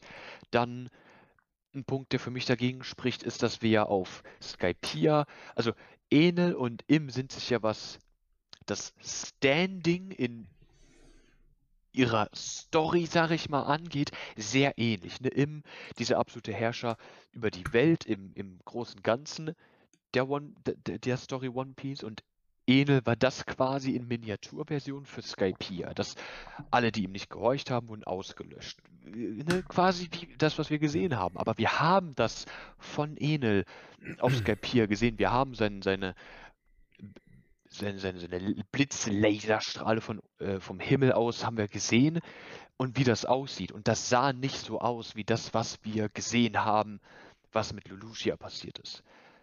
Das war anders gezeichnet, das hatte einen anderen Stil. Ja. Ja, in meinem, Was ganz, ganz immer noch kein, kein Punkt prinzipiell dagegen ist. Ne? Vielleicht, hat, sie- vielleicht wurde es einfach anders gezeichnet. Nee, ähm, was, also, jetzt ist wirklich einfach nur, ne, das ist so in den Raum reingeworfen, was mir gerade in den Kopf geschossen ist, aber ist natürlich auch komplett dumm. Mir ist gerade selbst eingefallen. Aber wenn Enel im ist oder im Enel, so, weißt du, dieselben Person, da spricht natürlich alles dagegen, so. Aber, ähm, eben, so, deswegen will ich jetzt gar nicht viel drüber reden, so. Aber, ähm, nee, das ist mir einfach nur in den Kopf gekommen, ist eigentlich mega. Ich, ich habe auch gar keinen Take jetzt zu, fällt mir gerade auf. So, das war jetzt straight up dumm. Dann lassen wir das einfach so stehen. Ähm, aber der für mich größte Punkt, ähm, der für mich dagegen spricht, dass das Enel war und der eventuell für Im arbeitet, ist ähm, Enels Cover-Story. Wir haben von Enel eine. Cover-Story bekommen und die Cover-Stories, die sind Canon. Das ist passiert in der Welt. Und zwar ist Enel mit der, ähm, mit der, mit der Ark Maxim, mit seinem Schiff, was er gebaut hat, auf Skapia, auf dem Mond gelandet. Oh, ich sehe es und hat da ja. diese Mondleute getroffen, Ja, diese- okay. Zeichnungen und was weiß ich nicht alles. Und da aus diesen, aus dieser Cover-Story von Enel, mit allem möglichen, was du auf dem Mond gesehen hast, wird so viel für Theorien verwendet. Deswegen ist der, ist der Mond ähm, auch eine Theorie, die eventuell was mit Ruffys Traum zu tun haben könnte. Einfach weil dieser Mond und das Leben darauf dargestellt wurde in Enels Cover-Story. Ja. Okay, nee, also das war Infos, die mir nicht bekannt waren. Ähm, gut, ich, dann würde ich auch einfach jetzt wirklich mit dem Punkt gehen, wo ich sage, alles klar, der Typ ist, äh, ist da auf dem Mond und macht da, macht da sein Ding. Ja, ich, So. denk, ich denke nicht, dass wir ihn in der Story nochmal sehen. Es wäre natürlich cool, weil er ein cooler Charakter war. Oh, du, gehst, du Aber- gehst davon aus, dass wir ihn gar nicht mehr sehen? Ich gehe nicht davon aus, dass er nochmal ein Comeback in der Story feiert. Oh, okay. Ich, mein, ich kann mir einfach nicht vorstellen, wie es jetzt in der Story noch eingebaut werden würde.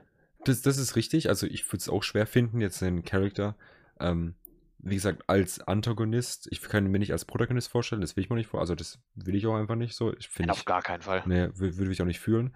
Ähm, aber als Antagonist wäre halt noch schwieriger, ihn wieder reinzubekommen in die Story. Weil wie, Ja, kriegst, genau. du, wie kriegst du an dem Punkt gebalanced, dass du sagst, okay, Ruffy macht nicht einfach das Gleiche, was er vor 800 Chapter mit Enel gemacht hat. Und ohne, dass er zu stark oder zu schwach ist. So, weißt du? Ja, genau. Ich, du musst ihn vielleicht nicht unbedingt gegen, gegen Ruffy dann fighten lassen, Ja. aber es ist immer noch, egal wie powerful seine Frucht ist, es ist immer noch im Kern eine Logia-Frucht und Ja. genauso kann sie gefightet werden. Dafür haben wir andere Kandidaten einfach in der Welt und es ist halt wirklich eben Ja. einfach springend dieser Punkt, wie willst du den Mann vom Mond zurückholen? Ja. Ja, und wir müssen auch wirklich auch so, selbst wenn der jetzt auf dem Mond saß, seine, seine, seine Sachen da gemacht hat und alles, hat er ja gar keine, also damals schon nicht, gar keine Interessen daran gehabt, jemals da großartig wegzugehen von diesen Sachen oder sowas. Das Ja. heißt, er müsste jetzt auf dem Mo Mond sich irgendwie äh, komplett eine ne andere Ideologie aufgebaut haben, warum der jetzt auf einmal doch die Piraten fighten will, in dem absoluten Maß, dass er eben sagt, okay, alles klar, ich gehe jetzt auf die Grand Line und ich mache jetzt ja Combat Hackmack. Ja, also wie gesagt, ich würde mich mega freuen, aber ich halte es wirklich at this point für zu unrealistisch. Ja. Ja, nee. Also ist, ist, ist verständlich. Okay, das waren meine zwei Takes äh, zu Chapter 1060. Äh, your turn. Ja, ich habe noch einen letzten. Ähm, und zwar Sabo. Ne? Mhm. Wir haben gesehen, wie Sabo anscheinend, ne, um mal direkt mit einer äh, Frage einzusteigen, ähm, auf Lelougia war. Ja. Und da von diesem Energieblast, von diesem Laser von, wie wir davon ausgehen, Uranus, komplett weggepustet wurde. Und da halt einfach dieser Gedankengang, ey, was, was ist mit Sabo? Weil wirklich, ich halte es für absolut unrealistisch, dass der Mann tot ist. Da glaube ich nicht dran. Das wäre in meinen Augen nicht gut für die Story, nicht gut für den Charakter, nicht gut für die, den, den, den Arc der Revo-Armee. Und halt einfach nicht zufriedenstellend als Tod für ihn als Charakter selbst als Ruffys Bruder, wenn du weißt, was ich meine. Ja, ja. Dann dann einfach wirklich, ich habe es damals schon angesprochen, okay, die beste Möglichkeit für ihn zu überleben ist seine Logia-Teufelsfrucht. Das gibt ihm definitiv die Möglichkeit zu überleben. Mhm. aber dann was. Ja. Und da kommt eben das rein, was ich jetzt gerade schon angedeutet habe. Vielleicht war er ja gar nicht auf Lelugia. Denn die Marine haben ja den Anruf abgefangen auf Lelugia, aber vielleicht ist das sowas, dass du ne, ein bisschen, bisschen in der realen Welt eventuell, dass einfach die, diese Region Lelugia ausgemacht worden ist. Ja. Dass er vielleicht auf einer benachbarten Insel war, vielleicht auf einem Schiff in den Gewässern nebenan war, dass er Ja. nicht wirklich auf Lelugia drauf war, sondern irgendwo in der Nähe, das aber äh, nicht genau erfasst werden konnte und dann eben als, als Aufenthaltsort Lelugia Kingdom ausgemacht wurde. Ja. Das, also ich sag mal ganz kurz an der Stelle wäre äh, NordVPN-Placement halt wirklich perfekt. Also holy shit, ich glaube, besser hätte, könnte man das wirklich nicht verpacken. Ne? Ähm, Wenn aber auch ihr sicher vor Im und Uranus sein wollt. dann jetzt NordVPN. Nutzt einfach den Code OnePiece für 2, um 20%, nein, Entschuldigung, nicht 20%, ist viel zu wenig, 90% Rabatt zu bekommen. 35. Für, das, für die nächsten sechs Monate. Ähm, ne, aber anyway, also ich habe mir gerade nochmal die Panels angeguckt und actually sehen wir in Saus Hintergrund nie, wo er sich befindet. Und das, obwohl wir richtig. diese- sehen im Hintergrund nie, wo er sich befindet. Und er, im Gegensatz zu den anderen Bewohnern von Lugia, guckt nicht straight nach oben. Ja. Aus dem Winkel. Boah, wir- actually true. Weil, wie, also, ne, also wir, wir sehen es im Hintergrund nicht, obwohl diese kompletten Panels schon sehr detailliert gezeigt, gezeichnet wurden. Also das ist schon sehr krass, was da zu sehen ist. Und dein Punkt ist richtig, weil wir sehen jetzt bei den, bei den Bewohnern, äh, die da stehen, die gucken alle straight nach oben und auch ihr komplettes Gesicht ist voll mit, äh, mit Licht quasi. So. Und bei Sabo sehen wir, dass seine eine Gesichtshälfte, könnte auch durch den Hut kommen, natürlich, aber halt durch Schatten verdeckt ist und sein Blick eher an, also ne, im 45-Grad-Winkel nach oben geht. Ja. Und nicht straight up. Als hätte er irgendwie was aus dem Augenwinkel gesehen und nicht direkt über sich. Ja. Oh, die Theorie ist actually strong, weil dann hätten wir halt, also, oh, das würde auch wieder so viel aufmachen. Weil, klar, die Rebus wissen, was passiert ist. Sabo hat es ihnen erzählt. Und der, Bis zu, dem, bis zu dem Punkt, dass er angesprochen hat, ey, da ist jemand, der auf dem Thron saß. ja, Und ich kann, mir- ich kann mir auch sehr gut vorstellen, dass dann durch so ein, äh, so eine Energiewelle, Druckwelle, was auch immer da entstanden ist, dass dann erstmal eine, so eine, so eine ähm, Transponder-Snail keine, keine Verbindung hat. Halte ich für absolut realistisch. ja, ja, Und ja. dass, dass er vielleicht auch von, von, dem, von der Schockwelle getroffen wurde und, und erstmal ausgenockt wurde, eventuell absolut, absolut spielbar aus Odas Sicht. ja. Oder dann hätten wir, also, dann hätten wir, oh Gott, dann hätten wir Sabo, der den Rebus erzählen könnte, was genau dort passiert ist, ne? Und ich weiß nicht, ist den Rebus oder ist es den Rebus bekannt, dass es diese drei äh, Waffen gibt? Ich so? bin mir sehr sicher, dass das mindestens äh, Dragon von den ähm, Ancient Weapons weiß, ja. Weil das wäre insane, weil Dragon könnte dies, also wird er diesen Entschluss wahrscheinlich dann auch ziehen und sagen, yo, das ist einer von den drei Ancient Weapons. Vielleicht weiß er auch schon, was die anderen beiden sind und sagt sich halt so, alles klar, es kommt nur noch eine Waffe in Frage und das ist Uranus. Und dann hätten wir eine relativ große Partei in One Piece, die ähm, aktiv einen Grund hätte, Krieg zu führen, um eben zu verhindern, dass komplette Königreiche ausgelöscht werden. Ja, damit könntest du die antagonistische Seite von der Weltregierung in Form von den fünf Weisen und eben vielleicht auch noch mal ein bisschen besser in der Welt darstellen. Ja. Wenn wir davon ausgehen, dass Sabo jetzt vielleicht irgendwo schiffsbrüchig ist oder auf, auf einer Planke im Meer treibt oder was Ja. weiß ich. Ähm, also jetzt ne, effektiv am Leben ist und diese Information aber trotzdem irgendwann mindestens, also auf alle Fälle Dragon erreichen. Ja, Und vielleicht veröffentlicht er die, die Informationen dann. Ich habe im Chapter, meine ich, habe ich angesprochen, dass ich mir nicht vorstellen kann, dass das das ist, was man veröffentlichen sollte. Aber da habe ich meine Meinung geändert inzwischen, weil das Ziel der Rebus, die haben per se nichts gegen die Weltregierung, also gegen die Könige, die ähm, auf der Reverie tagen und so. Sie haben ja den Krieg explizit den Celestial Dragons erklärt. ja, Sie haben eine Antipathie und Hass gegenüber den Celestial Dragons, die machen, was sie wollen in der Welt. Das ist ihr Target. Nicht die Könige der Weltregierung, Ja. sondern nur die Celestial Dragons. Ja. Und dann die Massen der Welt quasi gegen die Weltregierung zu bringen und damit gegen die Celestial Dragons als direkte Verbündete mit der Information wie ihm könnte einfach sehr gut dazu beitragen, die Weltregierung als, als noch antagonistischer darzustellen. Ja, okay, ich, ich mache jetzt hier einen Punkt auf.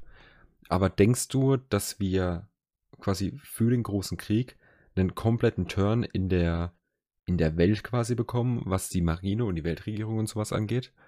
Dass quasi sich selbst alle Königreiche denken werden, ähm, alle normalen Bürger sich quasi gegen die Weltregierung stellen und auf einmal hinter den Piraten und hinter den Rebos stehen und halt quasi sagen, yo, vielleicht seid ihr gar nicht so uncool.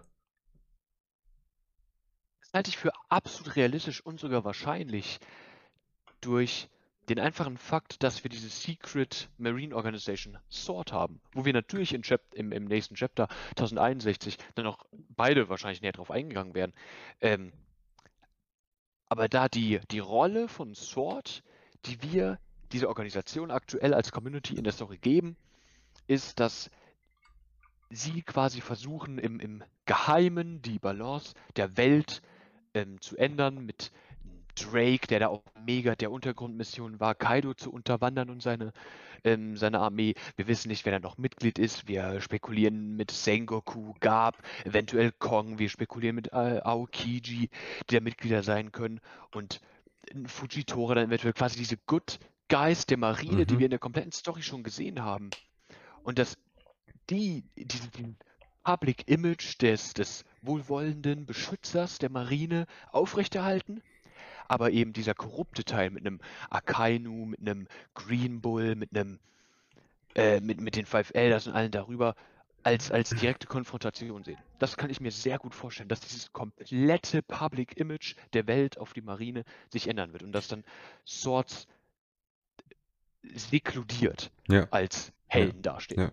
Dann hätten wir natürlich jetzt ne, fürs Ende von, von, von One Piece halt auch eine Marine dann am Ende dastehen. Ähm, die eben ganz sympathisch ist mit den Leuten, die du jetzt gerade genannt hast, auch wenn wahrscheinlich ein paar von denen sterben werden. Aber ähm, ein sympathisches Image von der Weltregierung. Die Rebus werden überflüssig. Und dann halt Piraten, die auch vielleicht keine Wichser mehr sind. So, dann fällt mir wirklich vielleicht Ruffys Traum einfach, dass die Welt einfach jeder äh, zufrieden ist. Also jeder glücklich ist und alle in Frieden leben. Richtig, richtig. Wenn wir davon ausgehen, dass die Marine als Institution bleibt und ne, nicht eventuell die Rebos diese Kontrolle übernehmen, aber Ja, da, da ist ja spielbar, wie es oder will ja, ja. Gut. Da sind wir jetzt ein bisschen abgekommen von Chapter 1060, aber ich habe soweit nichts mehr dazu. Ja, hat ja schon noch ein bisschen, ein bisschen dazugehört, Ja, finde ich. ja, Aber nee, dann ähm, wäre ich auch, finde ich, der Punkt mit Sabo, der war aber einfach nochmal wichtig ja, ja, ja, sowieso. Okay, nach jetzt gut einer Stunde kommen wir jetzt ähm, zu Egghead. Ah, Mensch. Und das Gute ist, ich lehne mich jetzt immer weit aus dem Fenster, aber ich würde sagen, den kompletten High-Teil können wir eigentlich überspringen. Ähm. Ja. Den, den Teil selber ja. Ähm, ich würde dann später noch auf das Statement von, von Vegapunk nochmal eingehen, ne, mit ja. Primal Desires ja, und ja. so, ähm, was ja Bezug auf den Hyde, aber auf den, auf den Hyde selber müssen wir nicht mehr eingehen. Aber bevor du anfängst, ja. bevor du anfängst, will ich eine Sache klarstellen. Und zwar, haben, ne, hast du noch gemeint, letzte Aufnahme mit das einzige Ei, was du kennst, ist das auf Rogers Schiff. habe ich noch gemeint, nee, da gab es noch den Charakter in Big Moms Arc und uns ist beiden der Name nicht mehr eingefallen. Richtig, das habe ich recherchiert. Und zwar, ne, wenn ihr euch erinnert, das war ein Dude, der hat die Tamatama-Nomi gegessen, also die Hühnchen-Hühnchenfrucht. Und der komplette Nutzen dieser Frucht ist, nicht, dass er sich einfach nur in Huhn verwandeln kann, die Frucht ist actually krasser, dass er in seiner Base-Form heißt er Baron Tamago. Ja, Tamago. Das ist seine Base-Form. Seine schwächste Form. Denn wenn er besiegt wird, wenn er im Kampf, das wurde explizit so spezifiziert, wenn er im Kampf besiegt wird, dann bildet sich diese Eihülle um ihn. Und er wird zu dem Eigelben in dem Ei. Und in diesem Eigelben evolutioniert er zu der nächsten Stage eines Huhns. Das wir auch gesehen haben, oder? Richtig, richtig. Ja. Und in jeder dieser Stages hat er einen anderen Namen. Deswegen war ich mir mit dem Namen von dem Charakter auch nicht mehr sicher. Denn in der zweiten Stage heißt er nicht mehr Baron Tamago, sondern Viscount Hiyoko. Oh Gott, ja, das war. Wenn er dann nochmal besiegt wird, hat er den nächsten Evolutionsschritt, wo er dann zum, zum äh, Hahn war es, meine ich, wird, ähm, zum, zum Ausgewachsenen. Da heißt er dann Count Nivatori. Und wenn er in der Form besiegt wird, dann geht er wieder zurück zur ersten Form, Baron Tamago. Achso, der, der lebt einfach in, in Infinite. Solange er im Kampf besiegt wird, kann er nicht getötet werden. Lol. Okay. Das, ne, nochmal zum Klarstellen, ich habe letztes Mal gesagt, werde ich in dieser Aufnahme äh, ist hiermit geschehen. Sehr schön. Alright. Dann äh, hast du jetzt den, den Vortritt über SWAT zu reden. Okay, alles klar. Ähm, ich habe es gerade schon angerissen. Die Rolle von SWAT in der Story. Wir haben keine Definition. Das erste Mal, dass wir von der Organisation gehört haben, war, als wir diese Titelcard bei Drake bekommen haben und der dann mit Kobe über die Schnecke gesprochen hat. Das war auch überhaupt der Moment, an dem wir erfahren haben, dass Drake noch weiter für die Marine arbeitet. Das heißt, die, die komplette Existenz um SWAT rum, was damit, was es damit auf sich hat, wie die entstanden ist, wie jung oder alt diese, dieser, dieser Splitter, äh, diese Splitterorganisation von der Marine ist, das ist alles noch ein Mysterium. Wir wissen super wenig über diese Organisation, was es für mich so interessant macht.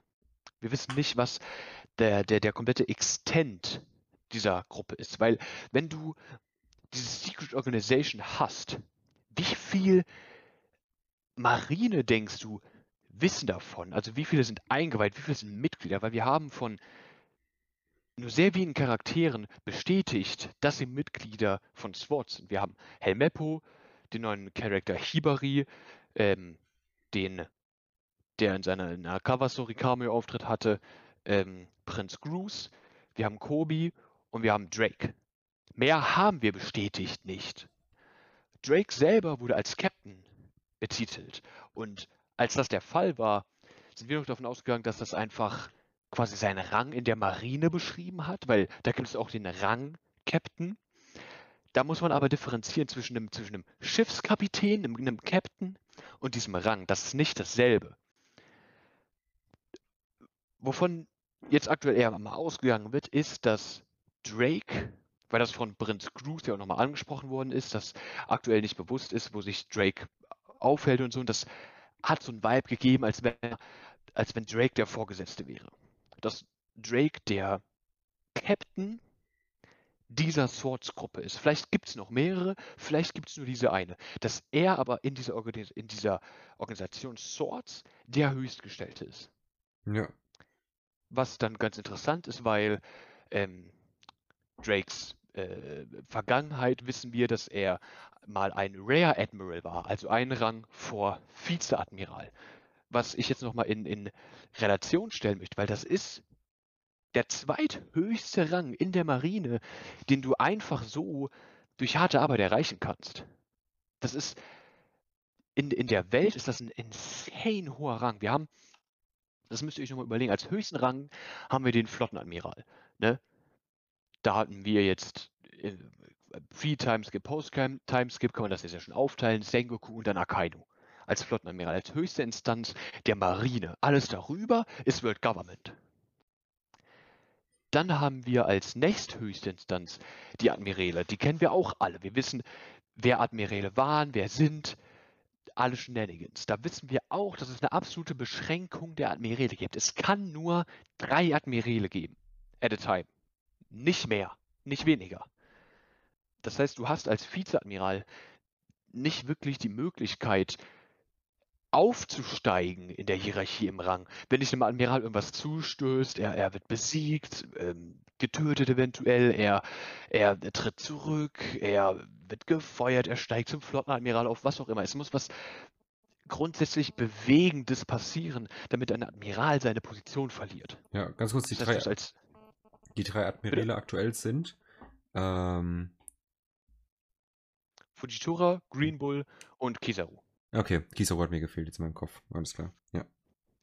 Das heißt, Vizeadmiral ist der höchste Rang, den du realistisch als Marine erreichen kannst. Und Rare Admiral kommt direkt darunter. Ja. Das heißt, wir haben mit Drake einen Charakter, der bereits pre-Timeskip den zweithöchsten realistisch zu erreichendsten Rang in der Marine hatte. Und dann ne, kam da eben diese, diese Verwirrung auf, dass er dann quasi zurückgestuft worden wäre, zwei Rollen zu Captain. Was ich einfach, was damals schon für Verwirrung gesorgt hat, was eben diese These unterstützt, dass er nicht Captain im Sinne des Ranges ist, sondern Captain im Sinne von einfach Anführer dieser Swords-Gruppe. Warte, ich habe ähm, für dich jetzt einfach nur einen Screenshot von allen Rängen der Marine, Ah, ja. damit du ja. Gerade. das auch mal hast. Ja. Weil wir ja auch mehr, noch mehr Charaktere bekommen haben mit, mit ihren Rollen der Marine, dachte ich, Ja. das ja. ist vielleicht nice to have. Ähm, da ist einfach, also, ne, was, was so die Höchstposition sein könnte eines Charakters, ein Gedanke, der mir noch kommt, der Mitglied von Swords ist, ne, wenn wir über einen Garb sprechen, über einen Sengoku sprechen, ist ein ehemaliger Flottenadmiral Admiral eventuell Mitglied dieser Organisation. Warum musst du das dann secret halten? Ja.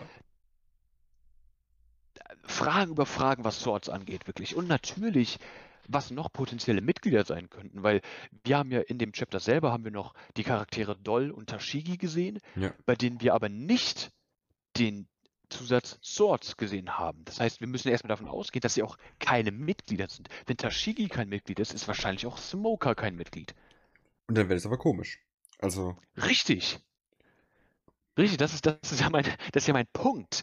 Dass dieses komplette Ding um Swords rum, wir wissen so wenig, dass es halt einfach weird ist. Wir erwarten so viel davon. Wir erwarten, dass eine Tashigi und ein Smoker Mitglied davon sind. Wir erwarten fast schon, dass ein Aokiji und ein Fujitora davon Mitglied sind. Mhm. Einfach weil wir in der Community Swords gebaut haben, dass das der, dieser, dieser Zweig der Marine ist, der die Good Guys sein soll. Und das sind für uns alles Good Guys. ja. Aber vielleicht sind wir doch einfach noch falsch gewired. Eben, das denke ich mir halt auch, weil es kann ja, also, wenn wir jetzt einen Smoker und einen Tashigi angucken, die haben, ne, wir wissen natürlich, sie sind die sympathischen Charaktere, aber in der Welt gesehen und alles, sind die schon sehr aktiv und auch sehr aggressiv gegen die äh, Piraten vorgegangen, die meiste Zeit.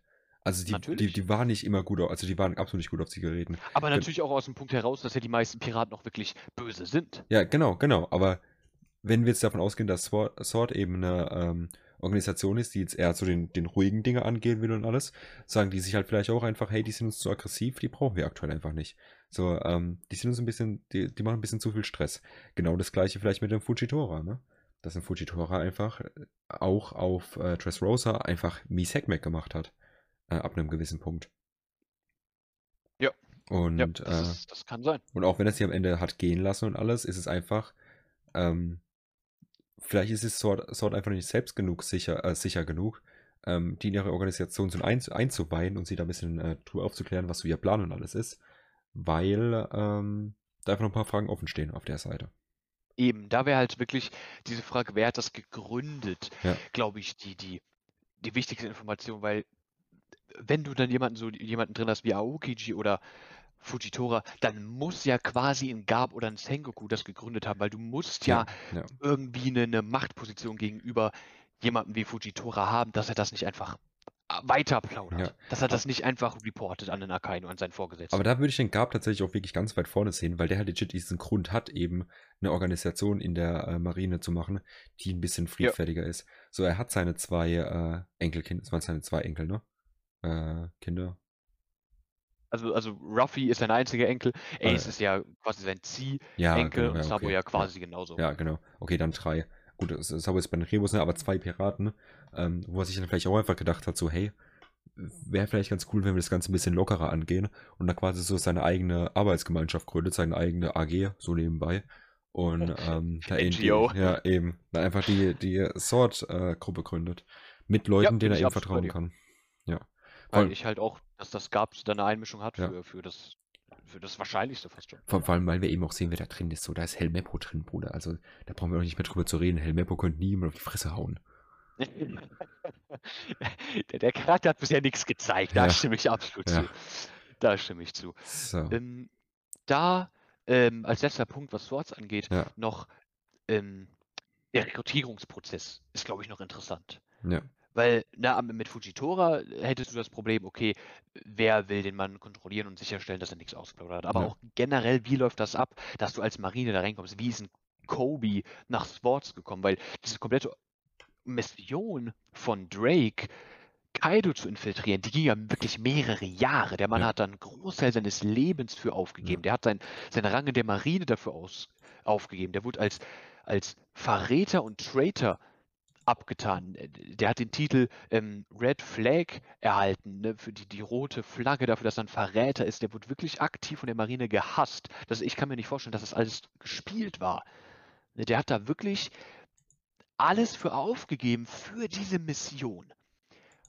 Und das muss stattgefunden haben, das muss initiiert worden sein way before Kobe überhaupt in, in, in einer Position war, da irgendwie mit involviert gewesen zu sein, da eingeweiht gewesen mit zu sein. Und da ist dann, da frage ich mich dann einfach wirklich, wie dieser Rekrutierungsprozess abläuft. Wie passiert das, dass wer auch immer das leitet, sich denkt, ey, diese anstrebende Marine, Soldat oder Soldatin, könnte ich für Swords gebrauchen. Ja, ja, absolut. Das ist nochmal ein Gedanke, den ich ähm, wo ich mich darauf freue, wenn der von Oda hoffentlich irgendwann ausgebaut wird. Ja, ja. Kommt auf jeden Fall. So. Genau, ja, das war's von meiner Seite mit Swords. Mhm. Ähm, wenn ich aber direkt zur nächsten Frage kommen darf. Ja, selbstverständlich. Ähm, ein Charakter, den ich gerade schon angesprochen habe. Was denkst du, was mit Smoker ist? Weil den haben wir das Chapter nicht gesehen. Wir haben Tashigi oh, und true, Smoker ja. eigentlich immer zusammen gesehen. Ja, ja. Und das ist mir dann im Nachhinein auch erst klar geworden, dass wir den Mann gar nicht gesehen haben. Was denkst du, hält er sich auch auf der Insel, auf, auf dieser ähm, G14-Basis oh. mit auf? Also, wie du gerade gesagt hast, die sehen wir normalerweise immer nur im Duo. Das letzte Mal, dass wir Smoker gesehen haben, war auf Punk Hazard, also, also rund um Punk Hazard, ne? Klar, immer wieder sowas. Aktiv in der Story. Genau, wir haben ihn ja, ja. nach, nach Dressrosa dann gesehen, als er auf, auf Fujitoras Aktion reagiert hat. Ja. Ähm, aber nur ganz kurz. Ja, also aktiv genau. gesehen in der Story haben wir ihn das letzte Mal auf ähm, Punk Hazard, ja. Genau. Und ähm, es kann natürlich sein, ne, dass sie sich einfach dann gesplittet haben und quasi Smoker gesagt hat, hey Dashigi, kümmer du dich um die äh, ganzen Kinder und ähm, ich mache da quasi so ein bisschen mein Ding weiter. Was aber natürlich wack wäre, weil die beiden schon ein sehr cooles Duo sind, wie sie mal aufgetreten sind in der Story. Ähm, vor allem auch Takshigi ne, mit ihrer Intention, was sie erreichen wollte bei der Marine. Und ähm, daher, ich habe wirklich keine Ahnung. Ich, aber eigentlich will ich mir nicht vorstellen, dass der Mann jetzt gerade sein eigenes Ding durchzieht kann mir, ich kann mir auch kaum vorstellen, dass ein eigenes Ding durchgeht. Theoretisch ist das ein Ding, das ja Vorgesetzter und Untergebene in der Marine ja auch jederzeit switchen kann. Ja. In China zum Beispiel, diese, diese Käfigfrau da, die war ja auch mal eine Untergebene von ähm, Smoker. Ähm, die ist ja dann woanders zugewiesen worden. Also die Chance in der Organisation der, als Marine selber, ähm, die Chance besteht, dass Tashigi eventuell ne, unter der, der, der Führung von ähm, Smoker entfernt worden ist, dass die da ihre eigene Mission bekommen hat, dass Smoker jetzt was anderes macht mit, mit vielleicht wem anders, einem anderen Untergebenen, dass halt die, die Option theoretisch besteht, aber es wäre natürlich, ich muss sagen, es wäre unzufriedenstellend, weil ich auch, wie du angesprochen hast, dieses Duo Smoker Tashigi schon immer sehr entertainend fand in der Vergangenheit. Was natürlich sein kann, ist halt, ähm, dass wir uns das Chapter einfach mal angucken. Wir sehen hier so viele Charakter, so viele neue Charakter, so viele alte Charakter und alles, dass vielleicht einfach ein Smoker-Comeback mit allem drum und dran, ich meine, wir kriegen am Ende Dr. Vegapunk-Content, wäre ja einfach zu viel wäre. Weißt du, jetzt hier noch einen Smoker reinzuklatschen, wäre ja wirklich, du jetzt auf, auf, auf jeder Seite, wenn du runter scrollst, eine neue, eine neue Title Card so. Es vielleicht hat, er dann einfach gekonnt weggelassen, um einfach zu sagen, hey. Auch eine Option, definitiv. Ja, er, er kriegt, er kriegt nochmal sein Comeback, also er kriegt auf jeden Fall nochmal sein Comeback, so man sieht ihn nochmal, aber jetzt nicht in diesem Chapter, so das ist einfach so an sich einfach schon komplett überladen. Natürlich, natürlich. Ja. Es kann sein, dass Oda damit irgendwie was aussagen will, dass er in dem Chapter nicht gezeigt wurde. Es kann aber natürlich auch einfach sein, dass es jetzt aus ja. Platz, Zeit, Organisationsgründen sich für was anderes aufhält. Absolut. Ja, Vielleicht befindet er sich auch aktuell auf, auf er mit Dr. Vegapunk machen, keine Ahnung. Boah, okay, ja, ja, ja. Die, die Option hat man. Und um in derselben Szene zu bleiben, vielleicht, wenn ich noch die Frage, nächste Frage stellen darf, ist, was denkst du, was mit den Kindern passiert? Weil wir haben ja diese Szene noch bekommen, die Kinder sind merklich geschrumpft. Äh, mit Mocha äh, selber äh, spricht ja mit, mit Tashigi noch darüber. Ähm, da aber wirklich einfach von mir der Gedanke, ey, wir haben die Seraphim gesehen. Wir haben die Pazifista gesehen. Wir wissen, Vegapunk hat den genetischen Code in der One Piece Welt geknackt. Er weiß, wie man klont. Er weiß, wie man DNA dazu benutzt, um neue Dinge, gleiche Dinge zu erstellen, ne? wie mit Kaidos Teufelsfrucht zum Beispiel. Ja. Wie mit den Seraphim zum Beispiel, was ja Lunaria zu sein scheinen. Kannst du dir vorstellen, dass dieser Frieden mit den Kindern vielleicht nur ein temporärer ist? Weil ich finde es fast schon suspicious, wie, wie sie dargestellt wurden, weißt du, wie dieses in Szene setzen wieder. Ja, ich, Hättest du das gebraucht, dass sie nochmal gezeigt werden? gen- genau das, Einfach so? genau das, was du gerade sagst, so, ähm, dieses Allgemeine, dass die wirklich eine, eine Konstante in der Story mittlerweile sind und die immer und immer wieder gezeigt werden. Können wir jetzt natürlich sagen, okay, es sind einfach Charakter, ähm, diese Kinder in sich, ne, als Gruppe, wo man sich dann irgendwann so sowieso an den Punkt gekommen wäre und sich gedacht hätte, was ist mit denen passiert so. Und sie deswegen einfach mal immer wieder so warm zu halten, um einfach zu zeigen, okay, ähm, hier können gar keine dummen Theorien aufkommen, weil wir immer wissen, wo die sind. Ähm, auf der anderen Seite ist es natürlich schwierig, weil wie kriegst du die nochmal in die Story rein, dass sie auf diesem Level sind, wo du sagst, okay, sie sind jetzt nochmal äh, useful, aber ohne dass es irgendwie auch in die kranke Richtung geht, weil wie will, so, wa- was auf Punk Hazard passiert ist, auch von der Story und allem her, war schon krank mit den Kindern, so müssen wir nicht drüber reden. Aber, Absolut. aber die jetzt nochmal in den Kampf zu schicken, kannst du ja nicht machen. So, Ich, da, da, ich, ich weiß nicht, was, was da geplant ist. Ich meine, du hast jetzt die, die äh, geografische Nähe in der Story, dass sie sich alle auf G14 aufhalten, was in der Nähe von Eckert Island ist. Und ich würde Vegapunk erstmal per se nicht als Good Guy darstellen. Der Mann arbeitet immer noch für die Weltregierung. Der Mann hat, was andere als unmenschliche Experimente bezeichnen würden, an zum Beispiel einem äh, Kuma vorgenommen. Der hat den Mann zu einem Sklaven gemacht, aktiv. Der Mann hat die, hat die Lunarier wieder zurück in die Existenz gerufen quasi. Der Mann hat damals Kaido in Gefangenschaft gefoltert, bevor er ausgebrochen ist, genauso wie King. Ich kann mir nicht, also er ist nicht einfach nur ein Good Guy. Ich kann mir nicht vorstellen, dass er, dass er ein Evil Mastermind ist, der einen eigenen Antagonisten-Arc bekommt. Den nicht als per se Good Guy in der Welt aktuell sehen. Und da dann halt wirklich die Frage, ey, vielleicht hat er da einfach einen Hintergedanken, was er mit den Kindern machen kann. ja, ja. Aber das ist natürlich die Frage, warum ist sie, also, also, wäre es da nicht dumm von Sword, die auf G, äh, G14 zu bringen? Wenn sie ja Gut, vielleicht weiß Sword das ja nicht. Ah, ja, true, okay, das ist ein Punkt, ja, ja. Alright, ähm, wir haben noch einiges vor uns. Wir sind jetzt bei einer Stunde und 20 Minuten. Deswegen würde ich sagen, wir machen jetzt mal weiter, wenn du nichts mehr dazu hast. Zu dem Teil erstmal nicht mehr, nein. Okay, gut. Dann gehen wir ganz, dann machen wir jetzt ne, einen kurzen äh, Skip hier auch im Ding drin. Und zwar gehen wir jetzt zu äh, Ruffy. Wir sehen wieder das wunderschöne Panel, Panel von Bonnie. Ähm, an sich würde ich sagen, das können wir alles so weit skippen. Was ich an dem Punkt noch Da interessant nur, ja, ja, du ich, ich, ja vielleicht sage ich einfach den Punkt, den du gerade sagen wolltest. Was ich interessant Okay. finde, ist, dass die äh, Strohhüte wieder gesplittet sind. Was Hätte ich nicht ansprechen wollen, aber ja, Okay, hast du recht. ja, was ich interessant finde, weil ich eigentlich davon ausgegangen bin, dass wir ähm, jetzt wirklich wieder viel Strohhut-Content zusammenbekommen. Ähm, wie sich Ja, ich meine, haben wir, haben wir zum Teil bekommen, jetzt die Chapter, wie sie auf dem Schiffen alle miteinander agiert haben. Aber ich weiß, was du ja, meinst. auch, auch die in, letzten, in einem Arc genau, auch die letzten Panel von Wano und sowas. Aber wir haben hier eine komische Gruppenkonstellation, ähm, finde ich, Ja, weil wir, definitiv. weil wir haben Jimbei, wir haben Chopper und wir haben Ruffy mit Bonnie zusammen. Und Bonnie. Genau, und genau, und jetzt Bonnie da mal ausgenommen, aber wir hatten noch keinen richtigen Jimbei Ruffy Arc. Nee, Jimbei war, war immer der, der Support-Character, der halt am Ende reingekommen Genau, ist. ja, Ne, auf Fishman ja. Island kam er erst Mitte, Ende Arc rein. Whole Cake Island kam erst Mitte, Ende Arc rein.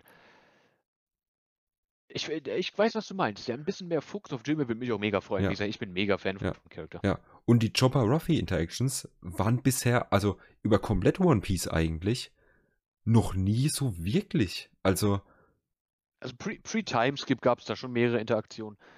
Ähm, aber gerade Post-Timeskip hat das, hat das alles deutlich nach. genau, also da würde ich auch sagen, dass Chopper wahrscheinlich so mit Abstand der Charakter ist, der am wenigsten, am wenigsten mit Ruffy interagiert hat, so allgemein über die Story gesehen. Ich glaube, das ist eher ein Frankie, um ehrlich zu sein. Ich, also Chopper hat Pre-Timeskip schon sehr viel mit, mit Ruffy und den anderen Strohhüten interagiert. Also er, Ruffy und Usopp waren eigentlich, haben sehr, sehr viele äh, Comical ähm, Na, true, ja, doch, doch, doch, ja, ich, ich gab zu Pre-Timeskip. ja. Ja, true. Ja. Ja, doch.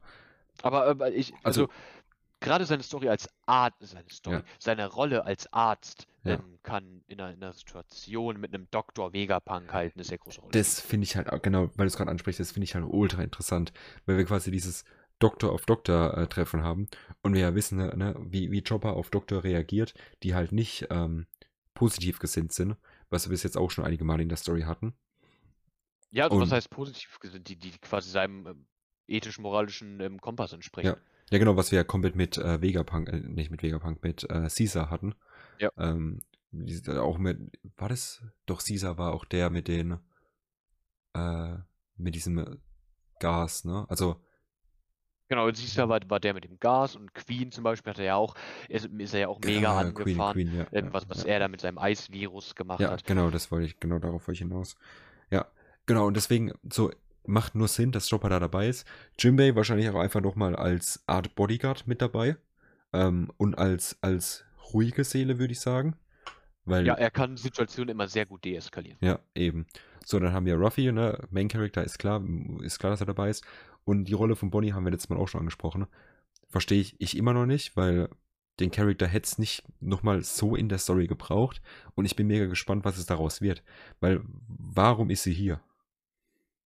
Genau, ja, nach aktuellem Verständnis hätte Bonnie definitiv nicht so in der, in der Story benötigt. Ähm, da bin ich super gespannt drauf, was, was Oda aus Bonnie macht.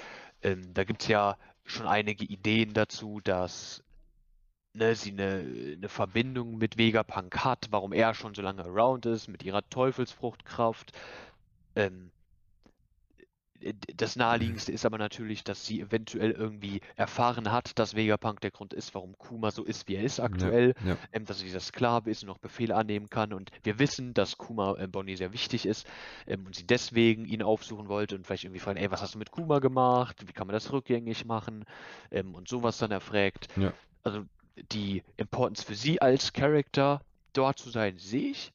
Aber die Importance für den Reader in der Story, so viel Aufmerksamkeit auf sie zu lenken, da müssen wir halt, ne, da müssen wir abwarten, was Oda daraus Ja. macht, definitiv. Ja.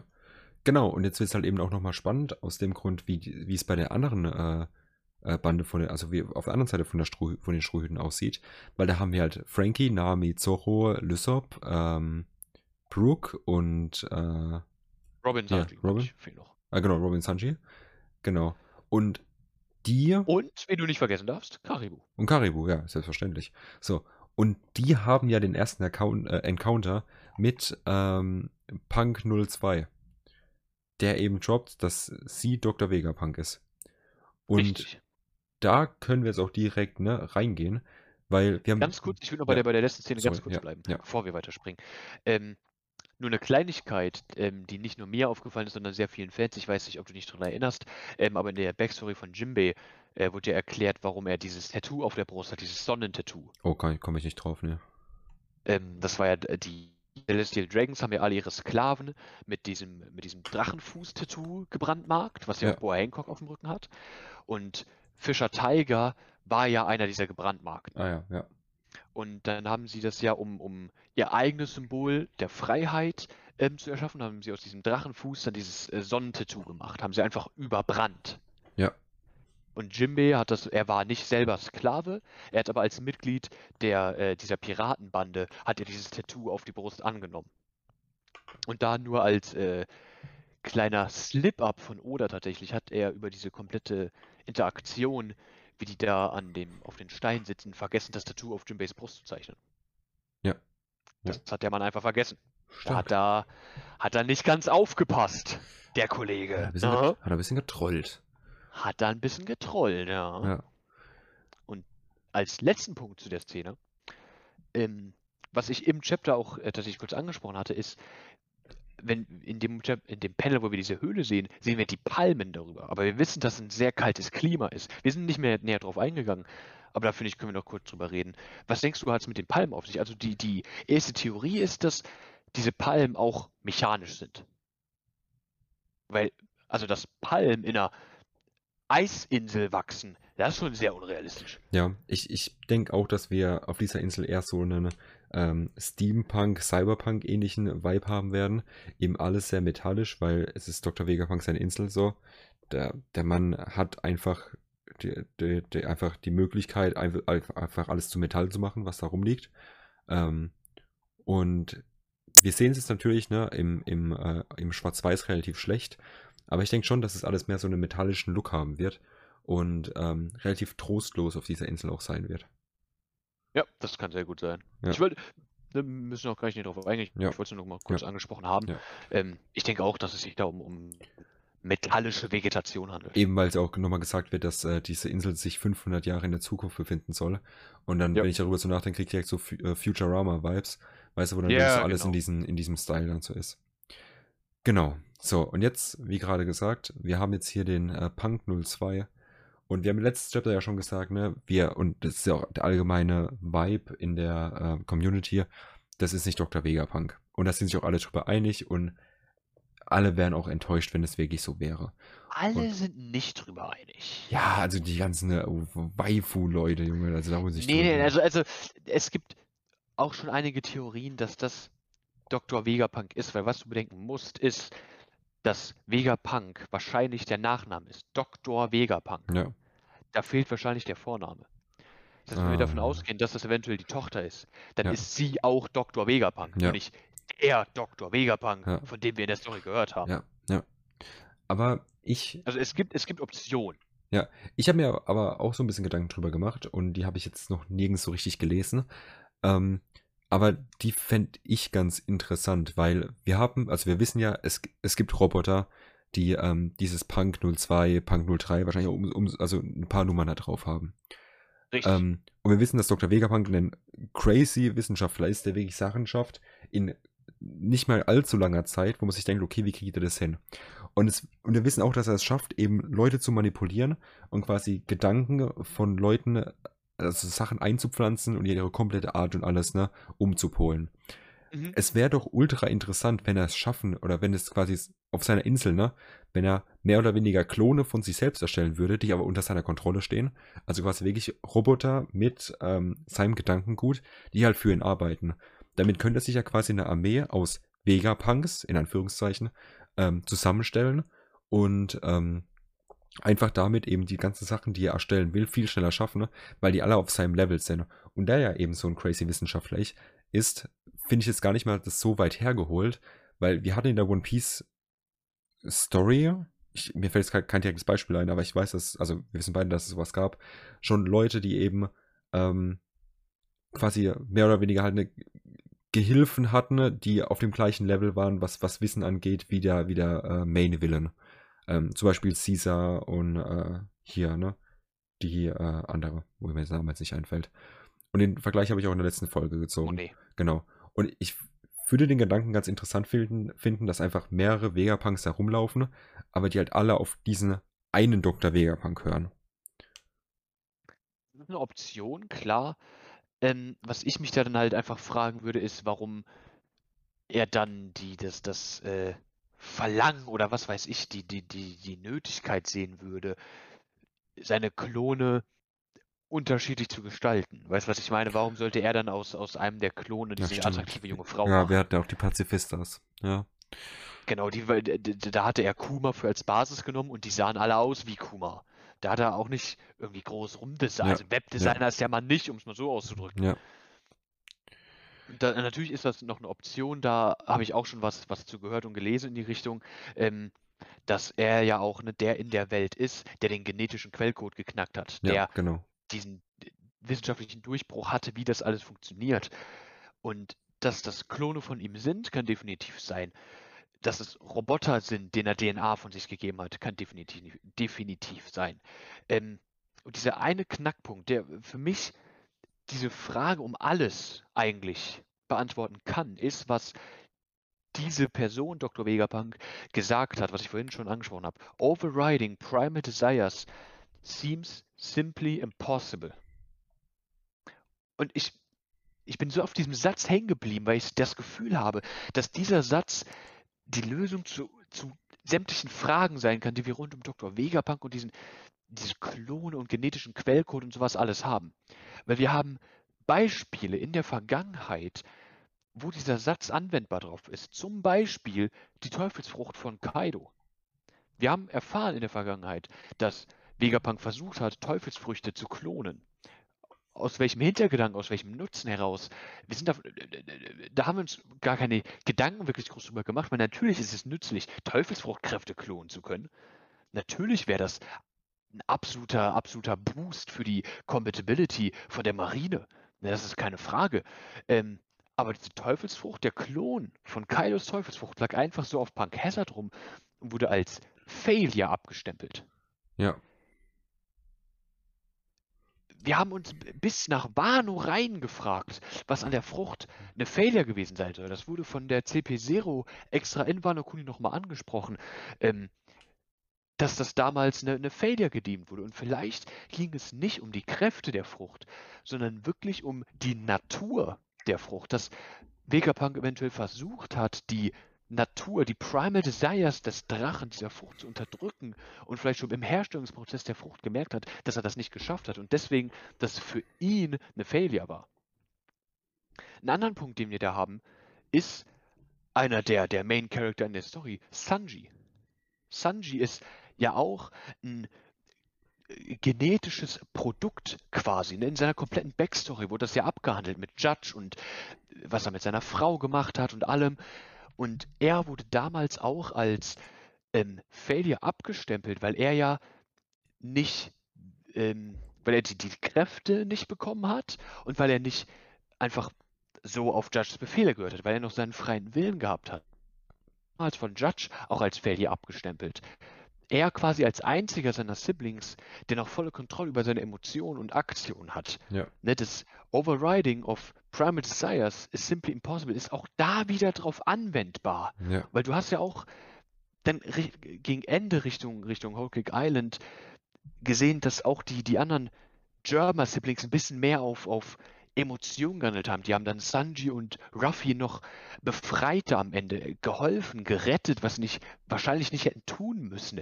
Ja. Raiju, die auch die, die, quasi das Mittelding zu den anderen Geschwistern und Sanji ist, die noch am meisten Emotionen verspürt, selber aber den Befehlen von Judge nicht widersprechen kann. Dieser Satz ist einfach so hängen geblieben bei mir, weil, weil ich das Gefühl habe, dass der so eine große Relevanz hat. Ja. Abs absolut, weil, also wie du gerade gesagt hast, so, es erklärt halt vieles, was wir ähm, über Dr. Vega, also über allgemein Klonsachen und sowas, ne, jetzt, jetzt verstanden haben und alles. Und es, es erklärt halt wirklich einfach so viel dieser eine Satz mit, dass es einfach impossible ist, das eben zu machen. Ja. ja. Ähm, das, eine, das eine Gegenbeispiel, was mir dafür einfällt, was aber quasi das perfekte Gegenbeispiel ist, weil es gut in die Story passt, ist Kuma. Aber was genau ist mit Kuma passiert? Das ist, dass bei, dass er ja wohl zu diesem willentlichen Sklaven geworden ist durch Dr. Vegapunk. Warum hat es da anscheinend funktioniert, dass alles andere überschrieben worden ist? Aber nicht mal da, weil selbst Kuma hat ja am Ende dann die, äh, die Sunny verteidigt. Und vielleicht war das einfach in dem Moment eben sein, sein, sein, größter Wille, das eben zu tun und Dr. Wegermann konnte dagegen nichts machen. Das ist eine Möglichkeit. Das ist eine Möglichkeit. Ich, ich weiß tatsächlich gar nicht mehr genau, wie es abgelaufen ist. Ich meine, ich gehe davon aus, dass es damals angesprochen worden ist, dass, dass Kumas letzter Wunsch war an Dr. Vegapunk, ähm, dass, dass er die Sunny noch verteidigen darf. Eventuell war es aber auch wirklich dieser letzte Will, den du gesprochen hast. Da bin ich mir gar nicht mehr sicher. Ähm, aber so oder so, ich, dieser Satz hat, hat glaube ich, super Relevanz auch auf einen anderen sehr relevanten Aspekt in der Story jetzt, und zwar die Seraphim, die ja auch von Vegapunk kommt, die ja auch offensichtlich genetische Produkte sind. Ne? Der eine sieht aus wie Mihawk als Kind, der, die andere sieht aus wie Boa Hancock als Kind. Mit diesem Satz, mit den Primal Desires, können wir wahrscheinlich wirklich davon ausgehen, dass sie zwar auf die Befehle der Weltregierung, der Marine hören, aber die Persönlichkeiten, hätte er wahrscheinlich nicht einfach unterdrücken können. Und die erste Frage, die sich da dann natürlich stellt, wie zum Teufel wird es ablaufen, wenn der Boa Hancock-Klon auf Ruffy trifft? Ja. Also da, ich habe wirklich, ich spüre das bei mir mit jeder Phase meines Körpers, dass dieser Satz so unglaublich wichtig ist für die Story. Ja, ja, absolut. Ich gehe gerade ein bisschen zurück und gucke, ob ich gerade das Zitat von Kuma finde. Aber ich, ich, ich habe jetzt einen, einen Chapter gefunden. Nee. Nee. Boah, das ist wirklich schon, schon ewig her. Ich wüsste auch nicht mehr, welches Chapter Nee, ich habe es hier gerade das gewesen sein soll. 523 gelesen. Wo ja, das da ist, das ist kurz vorm Timeskip. Ja, nee, okay, nevermind, da wird es nicht erwähnt. Ähm, nee, genau. Und also, das, genau das, was du gerade gesagt hast, war alles richtig so. Da kann ich auch nicht einfach nicht mehr zu sagen. Das passt alles genauso, wie es ist. Ähm, wir, wir haben die Seraphims, wo wir eben wirklich genau gucken müssen, was, also, was ist wirklich dieser letzte Wille von denen, der die quasi abhält, ähm, komplett Vegapunk zu, äh, zum, zum Ding zu verfallen, ne? Ja. Und wer eben bei Boa Hancock eben, ne, das, äh, mit, das, diese Sache mit Ruffy, aber dann kommen wir zu den ganzen anderen, ne, ähm, ganzen anderen Leuten, ne? Und bei, bei Jimmy wäre, Mihawk haben wir noch keine wirkliche Charaktermotivation. bei dem Jimmy wäre es auch relativ klar. Ja. So, ähm, bei einem, Achtung, Sekunde. Ja, ich kann, kann einfach kurz weitermachen. Ähm, die anderen Warlords in Doflamingo werden natürlich immer noch sehr chaotisch, sehr destruktiv. Ein, ähm, eine Weevil hätte wahrscheinlich immer noch diese, dieses Desire, diesen Drang, ähm, eventuell Whitebeard ausfindig zu machen, wenn, wenn das so sein, sein, sein komplettes Wesen ist. Ähm, da überhaupt natürlich noch die, die, dieses, diese komplette Thematik rund um, wer existiert überhaupt alles als Seraphim? Wir wissen nur von Mihawk und Boa Hancock. Wir haben ja keine Ahnung, was, was für Dimensionen ähm, die komplette Seraphim-Projekt noch angenommen. Und ich meine, du bist auch wieder da. Ja, ich bin wieder da. Okay, perfekt. Ich habe nur kurz weitergemacht. Ja, nee, alles gut. Genau, ähm, ich habe das so ein bisschen mitgehört. Ähm, genau, also wirklich, so, es, es bleibt in dem Sinne mega spannend. Ich habe jetzt aber noch zwei, drei Punkte, die ich noch gerne ansprechen würde. Wenn, aber erstmal hast du noch Punkte, weil das sind erst so Abschlusspunkte. Ähm, lass mich kurz hier nochmal durchgehen. Also einmal noch, ähm, was wir aber eigentlich schon zum Teil abgehandelt haben, ne, Bonnie, die wir zuletzt auf Mary Jar gesehen haben. Ne, erstmal überhaupt die grundsätzliche Frage, wie ist sie hier gelandet? Was hätte da passiert sein können? Hat. Kuma sie mit der, mit der Pawpaw-Frucht herbefördert, aber wie? Wurde es ihm befohlen? Wenn sie ihm befohlen hat, ey, ähm, schick mich nach Egghead Island, dann wir wissen, dass Kumas Frucht sehr präzise ist, dann wäre sie wahrscheinlich direkt auf Egghead Island gelandet. Sie hat erwähnt, dass sie mit dem Schiff jetzt auf dem Weg hierhin war. Das heißt, wo, auf welcher Insel war sie davor? Wo hat sie das Schiff herbekommen? Das sind alles noch Fragen, die man sich stellen kann, die auch nicht wirklich super relevant sind. Einfach, was ich hoffe, was noch geklärt wird, auch in naher Zukunft. Ähm, dann natürlich einmal wirklich, was ist mit, mit Vegapunk, wo wir es aber auch schon drüber hatten, ähm, was es da alles für Optionen gibt. Ein Punkt noch, den ich ähm, gerne ansprechen will, ist der Strohhut, der die, die höchste Wahrscheinlichkeit hat, hier einen Story Arc zu bekommen. Also, ne, wir hatten Ach so, Island, ja. wo Sanji eine extrem große Rolle Mhm. gespielt hat. Und es gibt einen Strohhut, der eine unglaubliche Relevanz in diesem Arc einnehmen kann. Und das ist Frankie. Ja, absolut. Ne, Frankie war in, während dem Timeskip in einer alten, ähm, in einer alten Station, im alten Labor von Vegapunk, hat sich komplett umgebaut mit den Materialien, mit den Plänen, die er da damals gefunden hat. Wenn du dir den, den Roboter, diese Vegaforce äh, 12, meine ich, ist es, ähm, wenn man sich den anguckt, dann sieht der Frankie einfach so super ähnlich. Ja, ja. Ja, wir sind da alle, die Community ist da super auf das, auf ähm, das Coloring gespannt, weil wir in unseren Köpfen schon davon ausgehen, dass er auch dasselbe Color Scheme haben wird wie ein Frankie, da mit dem Rot und dem Blau. Ja. Wir haben damals in einem SBS, ähm, über mehrere ähm, SBS hinweg, wurden die Strohhüte alle im Alter 50 und 70 von Oda mal gezeichnet, wie sie in, einem, in einer ähm, positiven Zukunft und in der negativen Zukunft aussehen werden.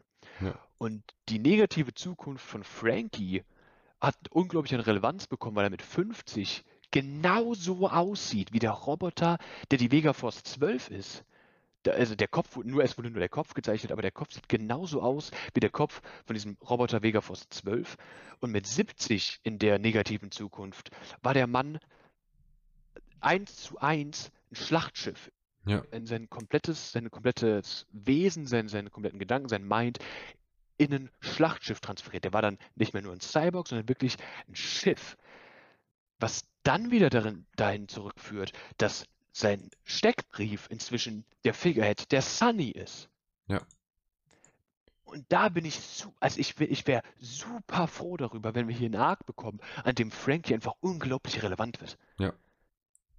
Das kann ich mir auch eigentlich nur vorstellen, weil er, er, er, er sieht ja, ne, also dieser Roboter, ähm, die Vega-Force steht ja schon drauf. Es kommt die Person raus, die sagt, sie ist Dr. Vegapunk.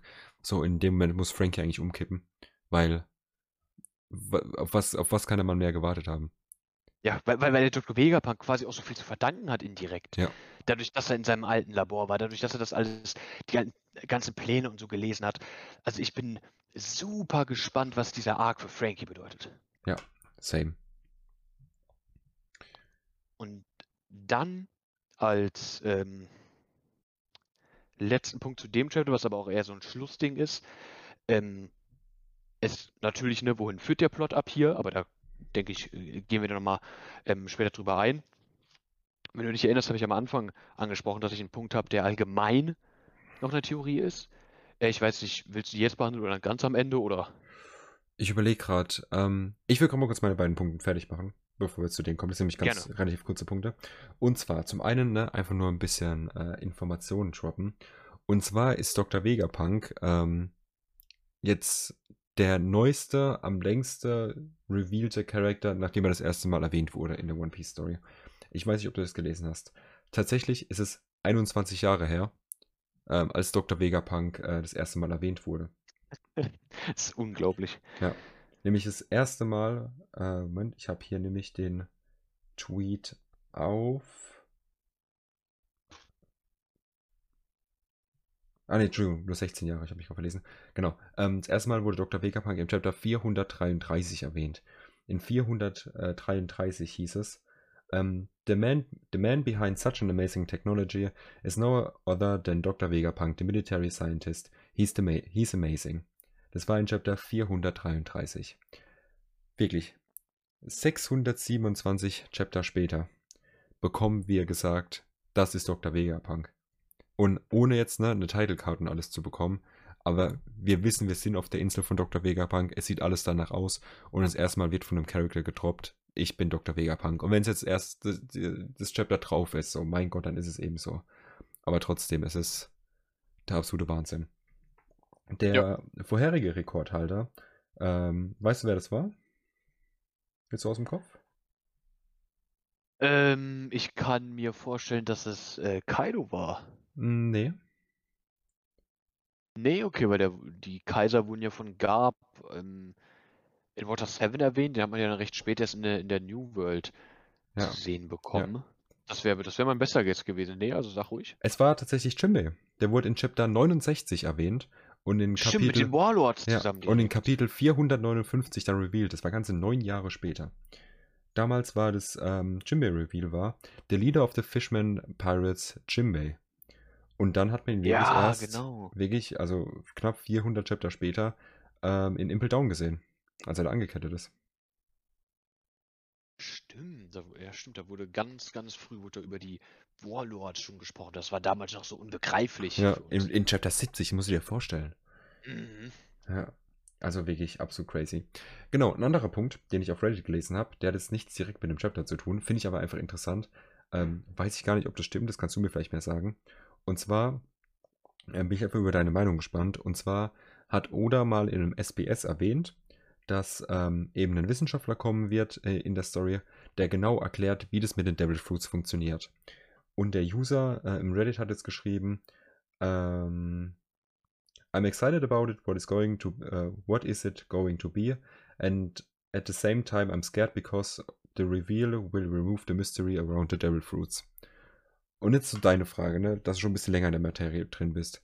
Willst du das überhaupt erklärt bekommen haben? Also willst du wissen, wie das alles funktioniert und da wirklich eine Erklärung für haben? Oder sagst du, das Mysterium Devil Fruits an sich catcht mich einfach genug und ich will es gar nicht genau wissen? Also erstmal zu dem Statement selber, ich weiß, wovon da gesprochen wird.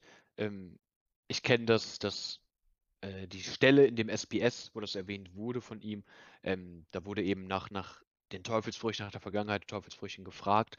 Ähm, und ich weiß nicht, ob ich es genau paraphrasen kann, aber ich bin mir ziemlich sicher, dass der Wortlaut mehr oder minder war, ähm, I guess we have to wait um, for some kind of scientist Ja, genau, ja. to explain that to us. Ähm, und die Verbindung zu Vegapunk, die haben wir natürlich als Community gezogen. Das ist nichts, was von Oda überhaupt in der Story ähm, angedeutet wurde. Wie gesagt, nur dieses eine Statement im SBS haben wir dazu. Wir gehen davon aus, dass Vegapunk dazu in der Lage ist, uns das zu erklären, auch wegen seiner Research an Kaidos ja. Teufelsfrucht. Und die Frage ist halt, welcher, Ähm, welcher, welcher Scientist steht noch aus in der Story? So, Eben, eben. ja. Also er ist quasi der Einzige, der das machen kann. Ähm, und ich wäre ehrlich gesagt, wäre ich super gespannt darauf. Ich bin, ich bin, ich bin, ich würde mich unglaublich über eine Erklärung der Teufelsfrüchte freuen. Wie funktioniert das, dass wenn du eine Teufelsfrucht isst, dass du dann selber sofort weißt, um was es sich handelt? Ja. Wie, was ist passiert, dass herausgefunden wurde, in Anführungszeichen herausgefunden wurde, dass du nicht zwei Teufelsfrüchte essen kannst. Weil Ja. das wurde uns damals ähm, in Enis Lobby gesagt, ähm, als äh, Khalifa und Kaku ihre Teufelsfrüchte gegessen haben. Ja. Dass, äh, dass man keine zweite essen kann, weil die Kräfte sich gegenseitig abstoßen und man dann explodiert. Ja. Aber vielleicht, also, wo kommt diese Information her? Ja. Ist, war das vielleicht schon gelogen? Ist das vielleicht einfach Gerücht genug, dass sich das niemand traut, eine zweite zu essen? Ja. Kann uns Vegapunk vielleicht Insight darauf geben, ähm, wie das mit Blackbeard funktionieren könnte, dass er zwei Teufelsfrucht-Powers hat, dass er Teufelsfrucht-Kräfte direkt zu anderen Charakteren transferieren kann, sowas wie, äh, wie wir mit Absalom zum Beispiel erlebt haben, der ja die Unsichtbarkeitsfrucht hatte. Mhm. Der Mann ist getötet worden von den Blackbeard-Piraten und jetzt hat die Unsichtbarkeitsfrucht äh, Shiryu. Ja. Äh, Vielleicht kann, kann uns Vegapunk dazu ein Insight geben. Wie äh, funktioniert das, dass nur weil du diese Teufelsfrucht gegessen hast, ne, mit der Erklärung, dass die See dich dann abstößt und dass du deswegen deine Kräfte nicht mehr einsetzen kannst ähm, unter Wasser, dass deine, dass deine Kräfte durch Seestein gemildert werden. Vielleicht kann er uns dazu mehr erklären. Wo kommen die überhaupt her? Wie kann das Teufels, äh, das Buch der Teufelsfrüchte existieren? Da muss es ja wen gegeben haben, der jede einzelne Teufelsfrucht mal erlebt hat. Ja. Das sind alles Fragen, die ich definitiv beantwortet haben will. Klar, das Mysterium ist für mich so spannend, dass es gelöst haben will. Mir geht es dann nicht darum, dass das aufrecht erhalten bleibt. Okay, ja. Ne, bin ich ganz ganz auf deiner Seite, das sehe ich nämlich genauso. Ähm, ich weiß jetzt nicht, wie es bei dir aussieht. Wir haben jetzt, ne, du hast ja noch ein paar Punkte. Ich weiß nicht, ähm, reine Zeiteinschätzung, was würdest du sagen, wie lange brauchen wir dafür? Ähm, nicht lange, äh, 10, maximal 15 Minuten. Alles klar. Wie gesagt, ich habe dann nämlich danach auch noch eine Überraschung. Ich würde sagen, wir machen eine ganz kurze Pipi-Pause. Ähm, ich weiß nicht, musst du aufs Klo? Äh, nee, ich bin good to go eigentlich. Alles klar, dann mach du einfach weiter. Ich verabschiede mich kurz aufs Klo und ich bin gleich wieder da und du kannst einfach deinen Punkt weitermachen. Alles klar, ich spreche auch noch ein bisschen über die aktuelle Situation. Ähm, genau. Ich will jetzt ähm, ohne äh, Lukas keinen komplett neuen Punkt anreißen. Ähm, aber einen der Punkte, um den es mir geht, ist, ähm, was ich gerade schon erwähnt habe, wo führt die Story hier jetzt hin? Wo führt der Plot hier hin? Was können wir erwarten? Und ich meine, dass ich sowas in die Richtung auch schon in der Review zu 1061 gesagt habe, dann aber einfach nicht mehr dazu gekommen bin, das auszuführen. Ähm, ich finde es einfach super interessant, die beiden Storystränge, die wir hier jetzt ähm, beobachten, äh, zu sehen. Dass wir einmal diesen Storystrang mit den Strohhüten haben, was mit denen passiert, was quasi auch nochmal in zwei gesplittet worden ist mit den beiden Gruppen. Die Strohhüte wurden ja aufgeteilt. Ähm, aber das haben wir quasi als einen Story-Zeitstrahl. Und auf der anderen Seite haben wir die Marine auf G14. Und wir wissen, dass G14 in der Nähe sind von Egghead Island. Die sind noch im selben Klima, in diesem sehr eisigen Klima. Äh, wir wissen, dass die auf der Suche nach Kobe sind. Oder äh, nicht auf der Suche nach Kobe sind. Wir wissen, dass sie Kobe befreien wollen. Ähm, wir wissen, dass Ruffy und Kobe eine positive äh, Beziehung äh, zueinander haben. Wir wissen, dass Ruffy und Blackbeard eine sehr negative Beziehung zueinander haben. Äh, ne, und, und für mich deutet quasi alles darauf hin, dass es in absehbarer Zukunft zu Blackbeard geht. Zu Fulalet, nach Hachinosu, dass eventuell diese komplette Swords-Organisation, ähm, die wir da gesehen haben, äh, Prinz Grus, Helmeppo, ähm, Hibari, ähm, dass die alle nach, nach Egghead Island gehen, vielleicht um Dr. Vegapunk aufzusuchen, dass es da dann Run-In mit den Strohhüten gibt, dass ein Helmeppo die Strohhüte natürlich erkennt, dass ein Helmeppo auch weiß, dass es ja kein, kein böses Blut in dem Sinne, kein Hass zwischen Ruffy und, und äh, Kobi gibt. Auch ein Zorro hasst Kobi ja nicht, der kennt den. Ähm, und da halte ich es für absolut realistisch, dass ein Helmeppo, wenn er über die Strohhüte stolpert, auch die Strohhüte nach Hilfe fragen würde. Ey, könnt ihr helfen, Kobi zu befreien? Und das halte ich für einen absolut brillanten Weg, diesen, diese, diese nahegelegene Marinebasis mit Tashigi, ne, eventuell Smoker, wenn er in der Nähe ist, diesen Swords-Anteil der Marine mit den Strohpiraten zusammen nach Fullerlet zu schicken, zu Blackbeard auf die Insel, dann könntest du Blackbeard abhandeln. Vielleicht hatte ne, ein äh, Trafalgar Law oder ein Kitty, nachdem wo die hingesegelt sind, ein Run-In mit Blackbeard in der Zeit. Vielleicht findest du das letzte Road Poneglyph, aber diese Option jetzt mit Swords, ganz speziell Helmeppo eben einfach als Trigger quasi nach Fullerlet zu gehen, das halte ich für eine absolut realistische Option. Und ich denke, das ist, was uns in mittelfernaher äh, Zukunft ähm, erwartet, nachdem wir Eckhead mit Vegapunk quasi abgearbeitet haben. Ich kann mir sehr gut vorstellen, dass es danach direkt, wenn es über diese Schiene mit Helmeppo geht, zu Blackbeard nach Fullerlet geht. Vor allem hättest du damit auch gleich ähm, einen ganz, ganz schönen Vertrauensplot mal wieder.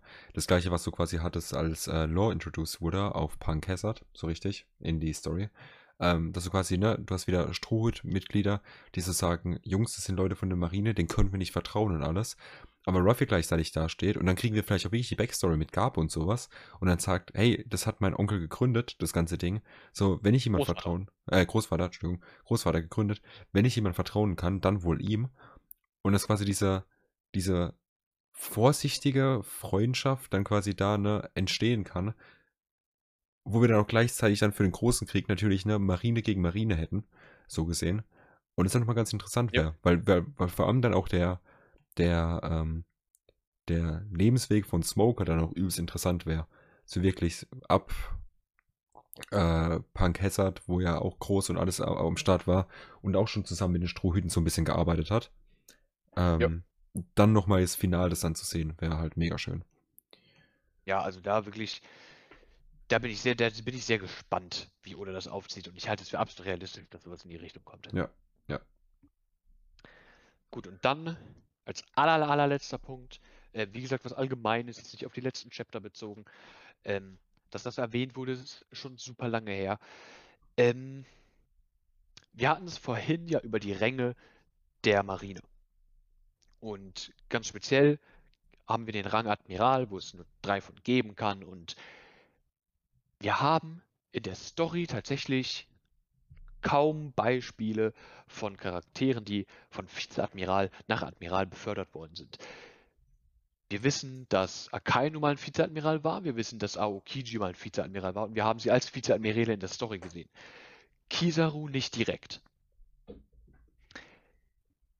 Dann haben wir ja die Situation mit dem, während dem Timeskip gehabt, dass Sengoku zurückgetreten ist, Akainu ist Flottenadmiral geworden, Naokiji ist ausgetreten. Das heißt, wir haben zwei Spots bei den Admirälen offen gehabt. Und der springende Punkt hier ist, dass wir die beiden neuen Admiräle, die ja nachgezogen sind, Fujitora und Green Bull, das waren keine Vizeadmiräle. Fujitora und Green Bull waren keine Mitglieder der Marine. Zu keinem Zeitpunkt, bevor sie als Admiral beigetreten sind. Die wurden in dieser Position direkt in die Marine reingedraftet. Ja. Was erstmal natürlich super ist, ähm, wie das zustande gekommen ist. Du hast absolut fähige Marine als Vizeadmirale. Ähm, und da sind, da haben auch einige, haben, haben dedizierte Namen von Oda bekommen, einige Charaktere folgen auch dem, dem ähm, Namensschema, ne, mit, mit irgendeiner Farbe und einem Tier, was Oda einfach sehr gerne macht.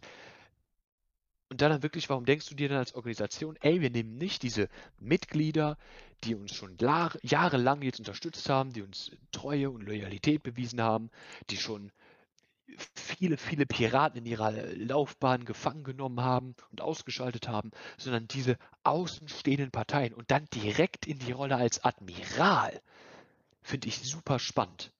Weil dann natürlich auch die Frage aufkommt, ey, was haben die Charaktere davor gemacht in der Welt? Was hat ein Fujitora in der Welt gemacht, bevor er als Admiral in der Marine gedraftet worden ist? Was hat ein Green Bull gemacht, bevor er als Admiral in der Marine gedraftet worden ist? Und wie ist es dazu gekommen, dass sie eben direkt als Admiräle gedraftet worden sind? Ja, ja. Es ist, wie gesagt, ultra spannend, weil, weil so ein, ein Kizaru jetzt bei, also wir haben jetzt Green Bull haben wir gesehen. Ähm, ja, das Fujitora haben wir auch erst vor kurzem gesehen. Aber einen Kizaru haben wir schon relativ lange nicht mehr gesehen, oder? In Action nicht, nee. Wir haben ne, ab und zu immer wieder Shots auf ihn bekommen. In Action haben wir ihn ewig lang nicht mehr gesehen. Ähm, Kizaru wissen wir, dass er, dass er einen Werdegang durch die Marine hatte. Wir haben ihn einfach nur nie als einen solchen Rang in der Story gesehen, weil Akainu und äh, Aokiji haben wir ja in der im Backstory von Robin gesehen. Ja, ja. Und da waren sie noch keine Admiräle. Ihn haben wir einfach nie in der Story in einem anderen Rang gesehen. Da wissen wir aber, dass er ähm, die Marineränge durchgesteppt ist, wie die anderen.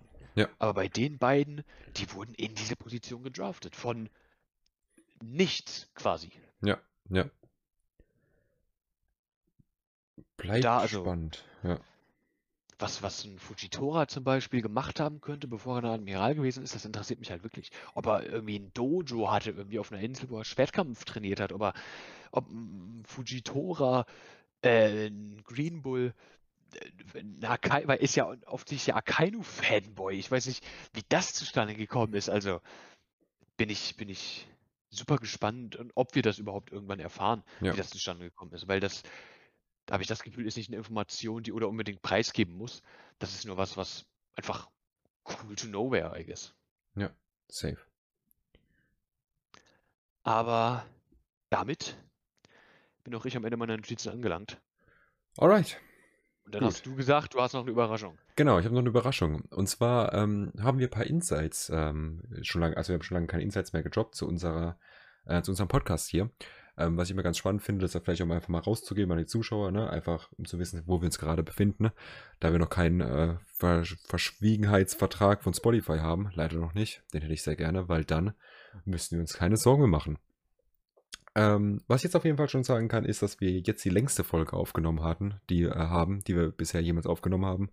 Ähm, die vorherige längste Folge war Chapter 1059 mit äh, Blackbeard, Boa Hancock, äh, hier, ne? Und äh, Kobe und Rayleigh und alles, genau. Und da waren wir bei ziemlich genau zwei Stunden, ne? Jetzt sind wir schon bei zwei Stunden und zwei Minuten. Aber darauf wollte ich gar nicht genau eingehen. Und zwar unser Podcast, äh, unsere Podcast-Plattform, über die wir den Podcast hochladen, Anchor, ähm, hat so ein bisschen getrollt, was die Insights angeht. Was ich ein bisschen frech finde, weil die haben uns da ein bisschen down gekeept. Sage ich jetzt mal ganz vorsichtig.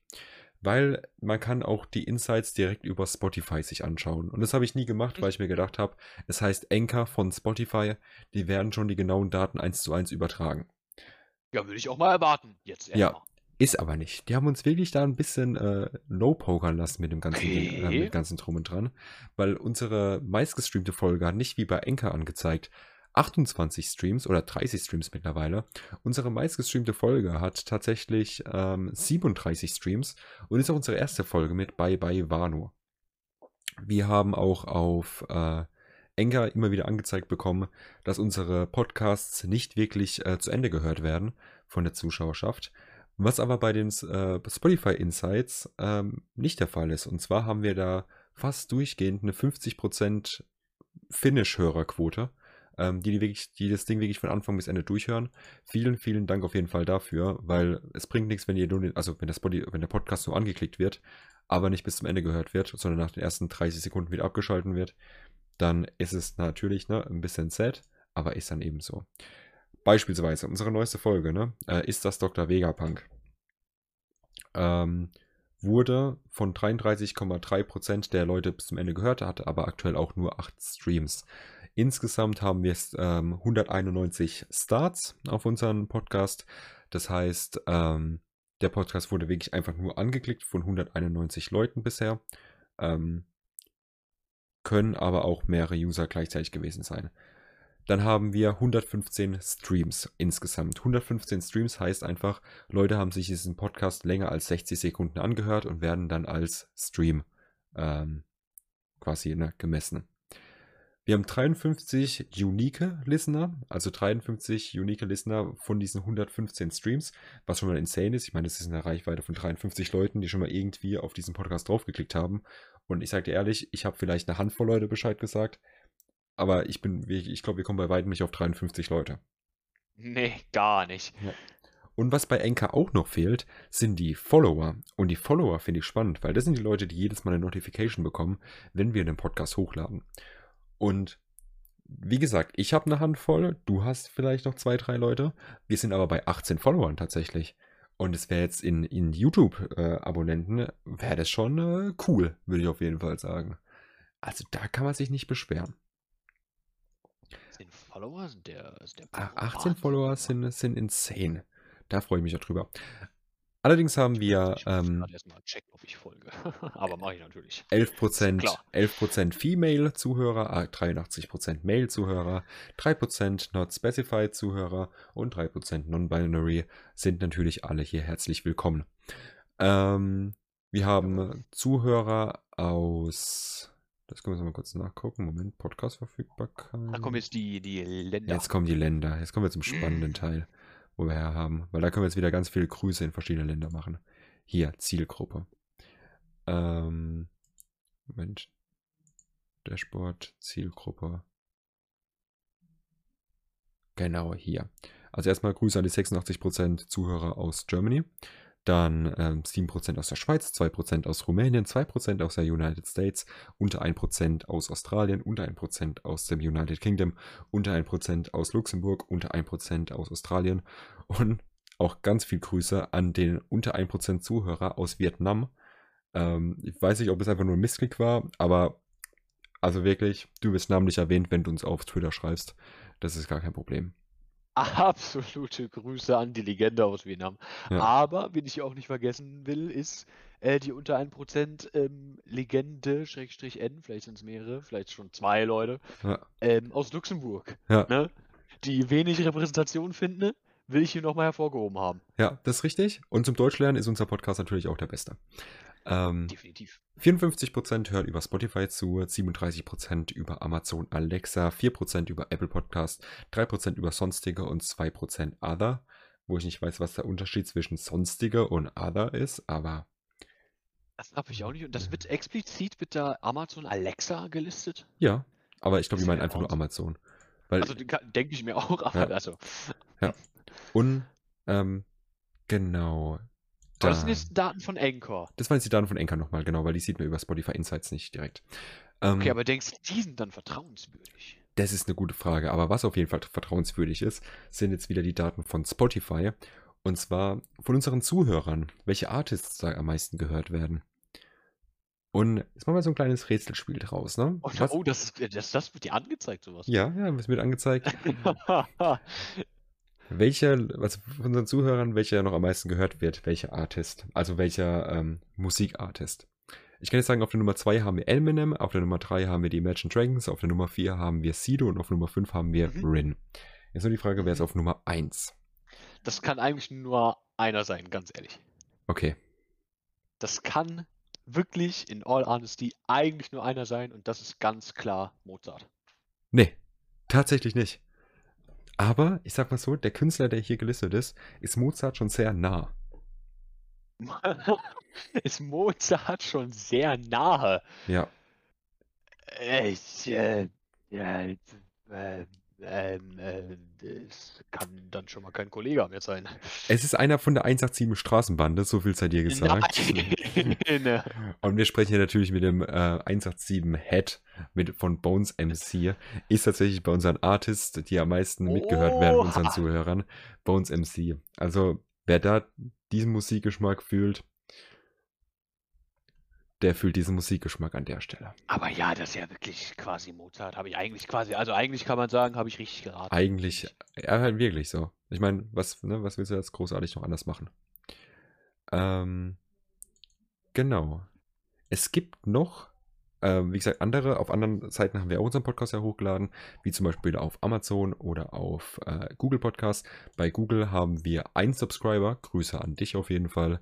Bei äh, Amazon geht das Ganze auch ein bisschen schleppender voran. Da haben wir insgesamt 13 Starts und 6 aktive ZuhörerInnen. Viel, ah, Moment, das war die letzten 7 Tage. Mein Gott, ich habe getrollt. Moment, gesamte Zeit. 31 Plays und 24 Hörerinnen. Oh. Da nochmal viele Grüße an euch. Und es, ich habe noch vor kurzem äh, gesehen, dass man auch sehen kann, wie die Leute auf diesen Podcast quasi kommen. Also, ähm, was die eingegeben haben bei Amazon, um auf diesen Podcast dann drauf zu klicken. Das siehst du aber nur bei Amazon? Das sieht man leider nur bei Amazon. Beziehungsweise beim anderen Okay. habe ich es noch nicht, habe ich jetzt noch nicht äh, Ja, gesehen. aber das, das ist sehr interessant. so Das ist actually sehr interessant. Ähm, muss ich jetzt gerade mal kurz gucken. Weiß ich jetzt nicht, ob ich es auf die Schnelle jetzt nochmal finde. Wenn nicht, würde ich es auf jeden Fall fürs, letzte, äh, fürs nächste Mal frei äh, recherchieren, raussuchen. Ja. Genau. Aber wenn du ansonsten nichts mehr hast, Ich habe ansonsten erstmal nichts mehr, nein. alles klar. Es ist natürlich, ne? Auch, Oder aber äh, vielleicht ganz kurz ne, nochmal von meiner Seite aus natürlich auch alle äh, Grüße an die ganzen ZuhörerInnen da draußen. Ne, weil du das jetzt alles immer gesagt hast. Ja. Mir natürlich auch vielen, vielen Dank für die ganzen Plays und Follows und was weiß ich. Es äh, ist super fun. Ist super fun. Es macht auch einfach Spaß, ne? Es mal, also wirklich, wir sind jetzt wieder zwei Stunden zehn drin. Man merkt doch irgendwann, dass es zwei Stunden zehn sind. Also das, da brauchen wir nicht drüber zu lügen.